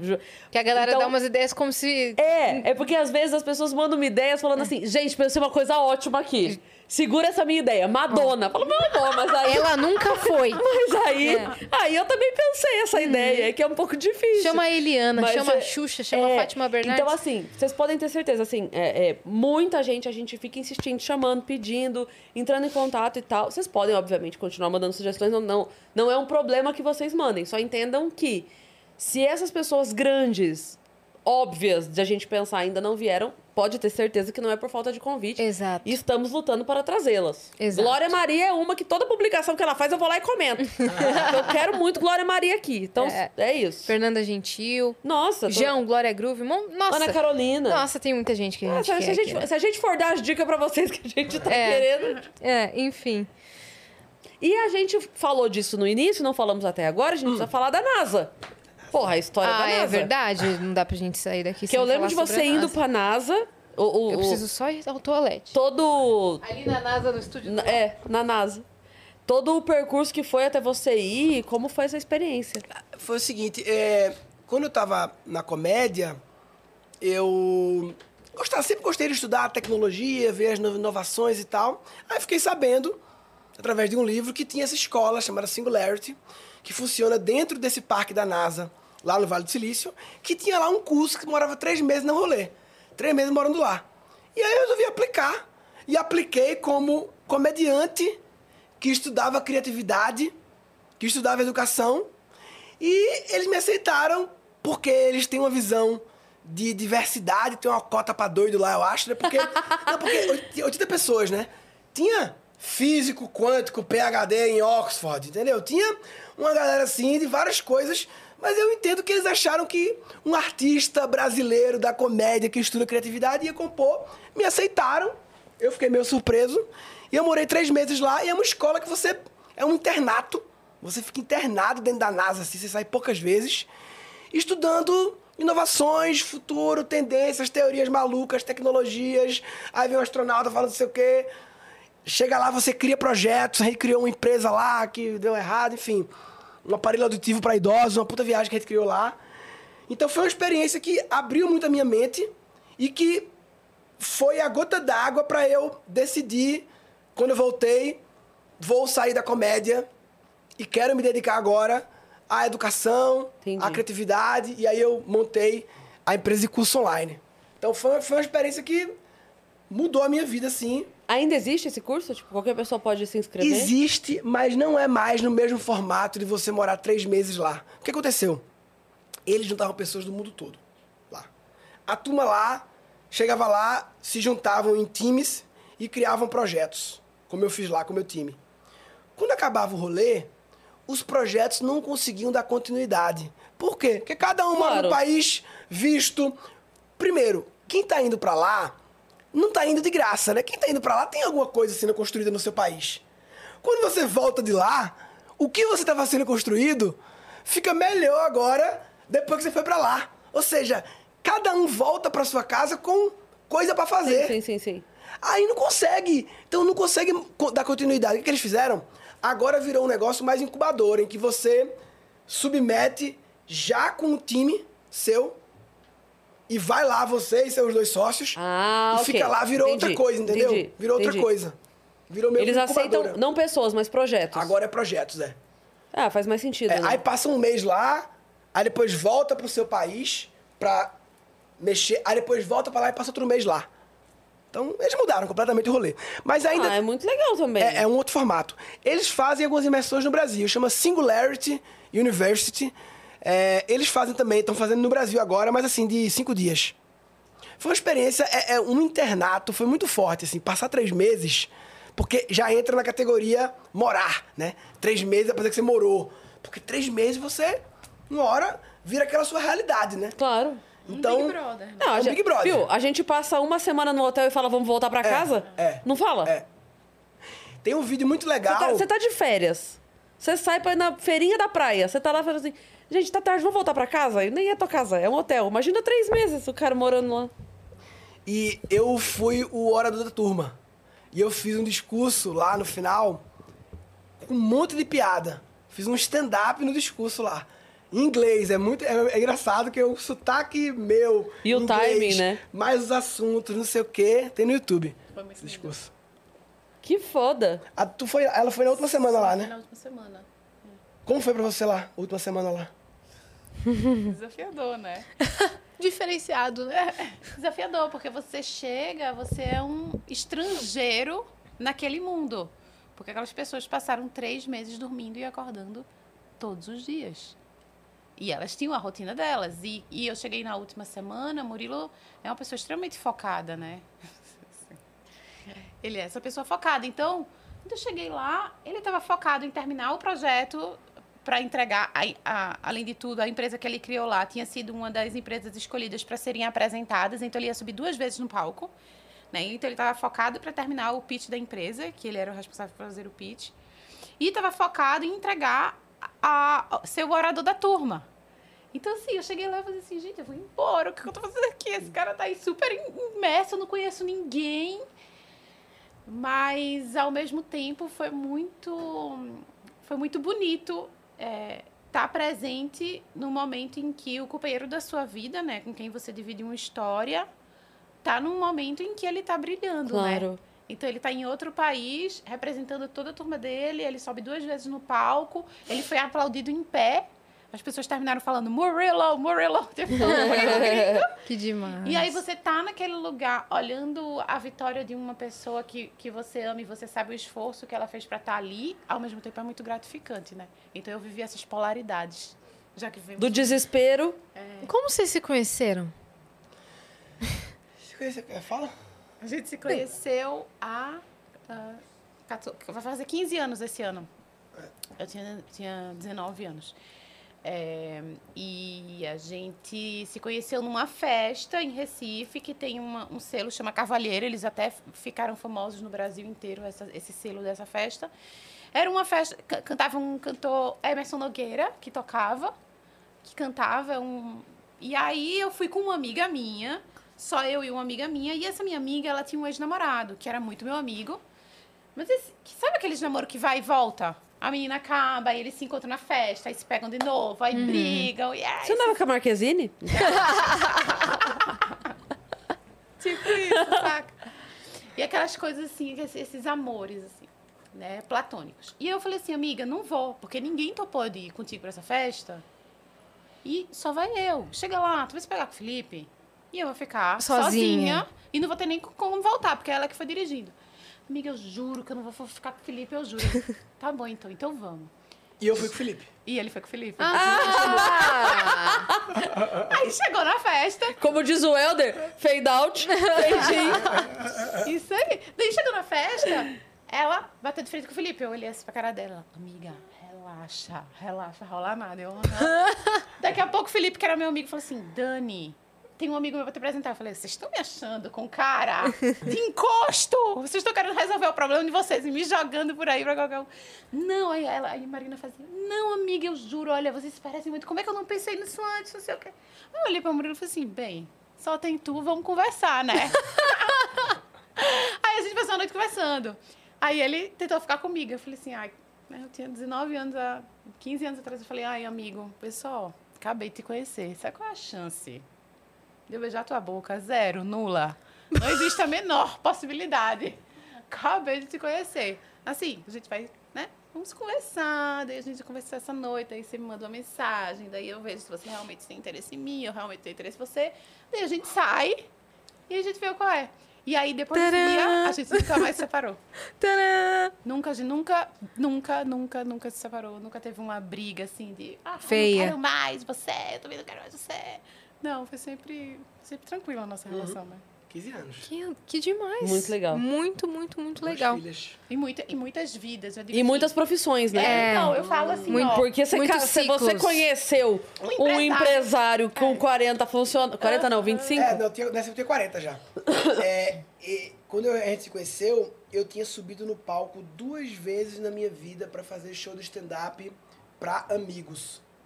Porque eu tinha acabado de fazer o discurso da faculdade, engraçado. Aí chamei os amigos pra um barzinho do amigo meu, 50 pessoas, subi lá, fiz 7 minutos de stand-up, 10 minutos de cover do Seinfeld, e tinha feito duas vezes isso, quando eu conheci ela. Então ela pegou eu, ainda, porque passei Cru. dois anos ainda na empresa ainda, e... Essa Comprou na planta, como diz o É, Cambota. comprou eu na falo, planta. "Inve- Investir na baixa. Você, você minerou o Bitcoin, minha filha, ó. Lá em 2008, você minerou o Bitcoin. Demais, demais, Que demais. incrível. Gente, obrigada por terem vindo. Glória! Murilo, obrigada por ter vindo, Foi cara. incrível. Baita papo. legal. Demais, legal. É demais mesmo. adorei, Vênus, meu gato, Vênus, amarelo. Ah, é? Seu gato. Você tem um gato amarelo chamado Vênus. Sem saber. É. Ó, Na paleta, hein? É, blusa amarela. A sua, a sua sandália é uma concha, que sofá é uma concha E também. hoje o meu gato Vênus foi pela primeira vez foi Por que o gato chama Vênus? A gente nunca teve, nunca tive pet na minha vida. Há um ano atrás surgiu esse gato na minha vida. Eu falei, amor, vamos, nunca teve um pet, vamos ter. Qual vai ser o nome? Me veio assim, Vênus, sem pensar muito. Vai ser Vênus o nome dele. Ele é um gato, né? Não É um, gato. é um, é um macho. Uhum. Então, é um negócio meio sem explicação, intuitivo assim. Vênus. É. É, foi assim com a gente também. É. Qual vai ser o nome? Ah, Vênus. Vou trazer a próxima vez aqui ele. Não foi nada assim. Qual vai ser o nome? 13 dias depois. Não foi. Tá bom, vai ser Vênus então. Foi, A gente, passou por, a gente passou por alguns nomes, assim, algumas possibilidades de nomes, né? A gente tinha uma lista. É que o que eu tava explicando pra eles é que o Vênus foi o que mais se encaixou ao, ao que a gente queria passar como Sim, mensagem. Sim, né? sim, sim. Uma proposta, uma proposta legal e um nome forte. É, um nome forte, único, Uhum. né? De uma palavra só. Que traz identidade também. É, que remetesse ao universo feminino sem ser É. menina, sem ser frufru, Uhum. sabe? E, e é interessante porque a escolha do nosso gato macho como Vênus também vem desse lugar da palavra Vênus ser meio masculino, né? Porque o planeta também lembra, É. mas ao mesmo tempo é deusa Vênus e tal, Vênus, então também veio É. desse lugar parecido com o Sim. de vocês, que é essa coisa do masculino e feminino assim, Sim. né? Muito, muito, muito legal. Eu gosto muito da palavra. Eu acho, Também. acho curioso ela ser uma palavra que remete, de fato, ao universo feminino, né? ah, Por toda a história. Mas ela não tem uma letra A, que normalmente é, o que É. remete ao o símbolo, né? Uhum. É, do, do, do- do substantivo feminino, vamos dizer assim. Então eu gosto muito da palavra. Uhum. Sim. Uhum. Eu acho que coube bem ao a proposta que a gente queria. Ter Exatamente. uma- E tem uma, uma baita simbologia também, É. né? Bem, bem legal. Adorei. Obrigada mesmo. Cheiro. Até a próxima. Uma honra ser o primeiro aqui nesse estúdio. Pois é. É, você é o primeiro aqui. Obrigada por, por ter aparecido aqui. É, deixa suas redes sociais, deixa tudo. Murilo, ah, eu queria convidar as pessoas a acompanhar o Cacau Flow. Boa. YouTube Cacau Flow, inscreve no canal, bota o sininho lá, os programas toda sexta, 17 horas. Sugiro para assistir o programa, conectando a TV. O programa tem uma hora e pouco, então conecta na TV, chama a Faz uma galera. pipoca. sabe? a gente colocou sexta-feira, 17 horas, com a intenção de criar um novo sextou, sabe? As pessoas assistirem com uma coisa de sexta, E é antes do rolê, né? antes do rolê. É. E Já chega com o assunto. É. é, e também dá pra ouvir no Spotify, no Deezer, no Apple Music. Tá lá no Guncast, meu antigo podcast lá, que tem 350 episódios, quem quiser ouvir, desde 2016 lá. É, eu coloquei o Cacau Flow também lá. E Instagram Murilo Gun. Boa. Sensacional. Quem acompanhou ao vivo, vai no meu Instagram agora, eu postei uma imagenzinha aqui e comenta de toda essa conversa aqui, o que é que ficou pra tu. Que é Ah, que Uma legal. coisinha que Muito ficou bom. É, eu vou, eu vou- acabando aqui, eu vou ler também os comentários. ficou? eu Boa, gosto de boa, ver isso. boa. E você que ficou até aqui, se inscreve aí no canal do Vênus também. Dani, deixa sua, seu Instagram. Meu Instagram é Dani de Maria Gan. Dani de Maria. Que nome bonito. E a Raw, fala da Raw. Ah, Ela, ela criou uma marca de verdade. roupa maravilhosa. Chama raw.human.us. Como É uma- escreve? Raw é R-A-W. ponto Tipo human. raw. É, tipo raw. É, existe, existe, a minha forma de explicar, existe é, beachwear, né? Surfwear e streetwear. O dela é witchwear, de bruxa. É assim, ó, só pra vocês... Ah, que maneiro. Que incrível. É tipo roupa, Ô, ô Fih, bota pra gente aqui. Ah, roupas é, de bruxa, Fala, assim. fala como é certinho. Raw, R-A-W, R-A-W. Ponto Human. human. Ponto us. human, É. ponto us. Raw human. Sim. Eu falo que é pra. E, é, venda close to online? remember. É. Ponto us. É, Us, no US. Instagram. Eu falo que so, é, No Instagram. chama Clothes to Remember, Olha né? aí. Que é pra Ele vai abrir tu aqui. te Ah, vai abrir. relembrar, Porque daí a galera vê junto com a gente. relembrar quem tu és. E a ideia é relembrar a deusa que tu és, assim. É, Então, umas mas- roupas bem, é, bem leves, deusas, bem, assim. é, bem É. A ideia é. é- meio medieval essa. até. É. E também tá sendo a experiência dela com a De sócia dela, empreender no Isa, flow. Uhum. de empreender no flow também. Elas têm essa coisa de como empreender também de forma leve, sem correr demais, sem. É, né? Como, como, como, como É. você explicaria? Isso, ela, ela surge do flow, assim, a gente tava tomando um café e eu falei, nossa, amiga, eu tô querendo fazer uns kimonos, né? Que eu sinto essa necessidade de, de manifestar isso, algo que represente quem eu sou a partir do que eu tô vestindo. Tu olhe pra mim e tu diga, hum, saquei quem tu és, assim. E eu sentia que as roupas que eu vestia não traziam isso, essa minha identidade. E ela falou assim, amiga, para, olha esse top, fui eu que fiz. E tal. Eu falei assim, como assim? Não, então vamos, vamos fazer isso junto. Ela, eu também estava buscando um kimono desse. Aí, aí a gente começou a sentar junto e a desenhar as roupas que a gente queria vestir e que não tinha. E a gente tinha todo esse lance da sustentabilidade, lixo zero. Então, nossos tecidos, ou eles são 100% orgânicos, ou então são restos. Então, tem uma fábricas que faliram, então tem uma loja que vende só tecidos de fábricas que faliram e que esses tecidos iam para o lixo. Então, viram roupas novas. Então, Nossa, cara. é, e agora a gente vai começar a nossa próxima linha é com casca de banana, com leite. A gente encontrou uma fábrica que faz tecidos a partir de produtos naturais, de casca de banana, que casca demais. de abacaxi, leite. Então, é muito gostoso. Imagina, tu tá vestindo um vestido vestido de leite, assim, ou então casca de banana. Então, as roupas é, é, tra- trazem esse conceito. Vamos e ver. o Close aí. to Remember, que é pra te relembrar. Relembrar a deusa que tu és, assim. Abre E aí aí pra é- gente, Fi. E Acho aí... que não. É, tem que descer. Aí, desce. Aí. Como eu não tô logado em nenhum Instagram, não dá Não dava pra. Tá bom. É, vai só rolando.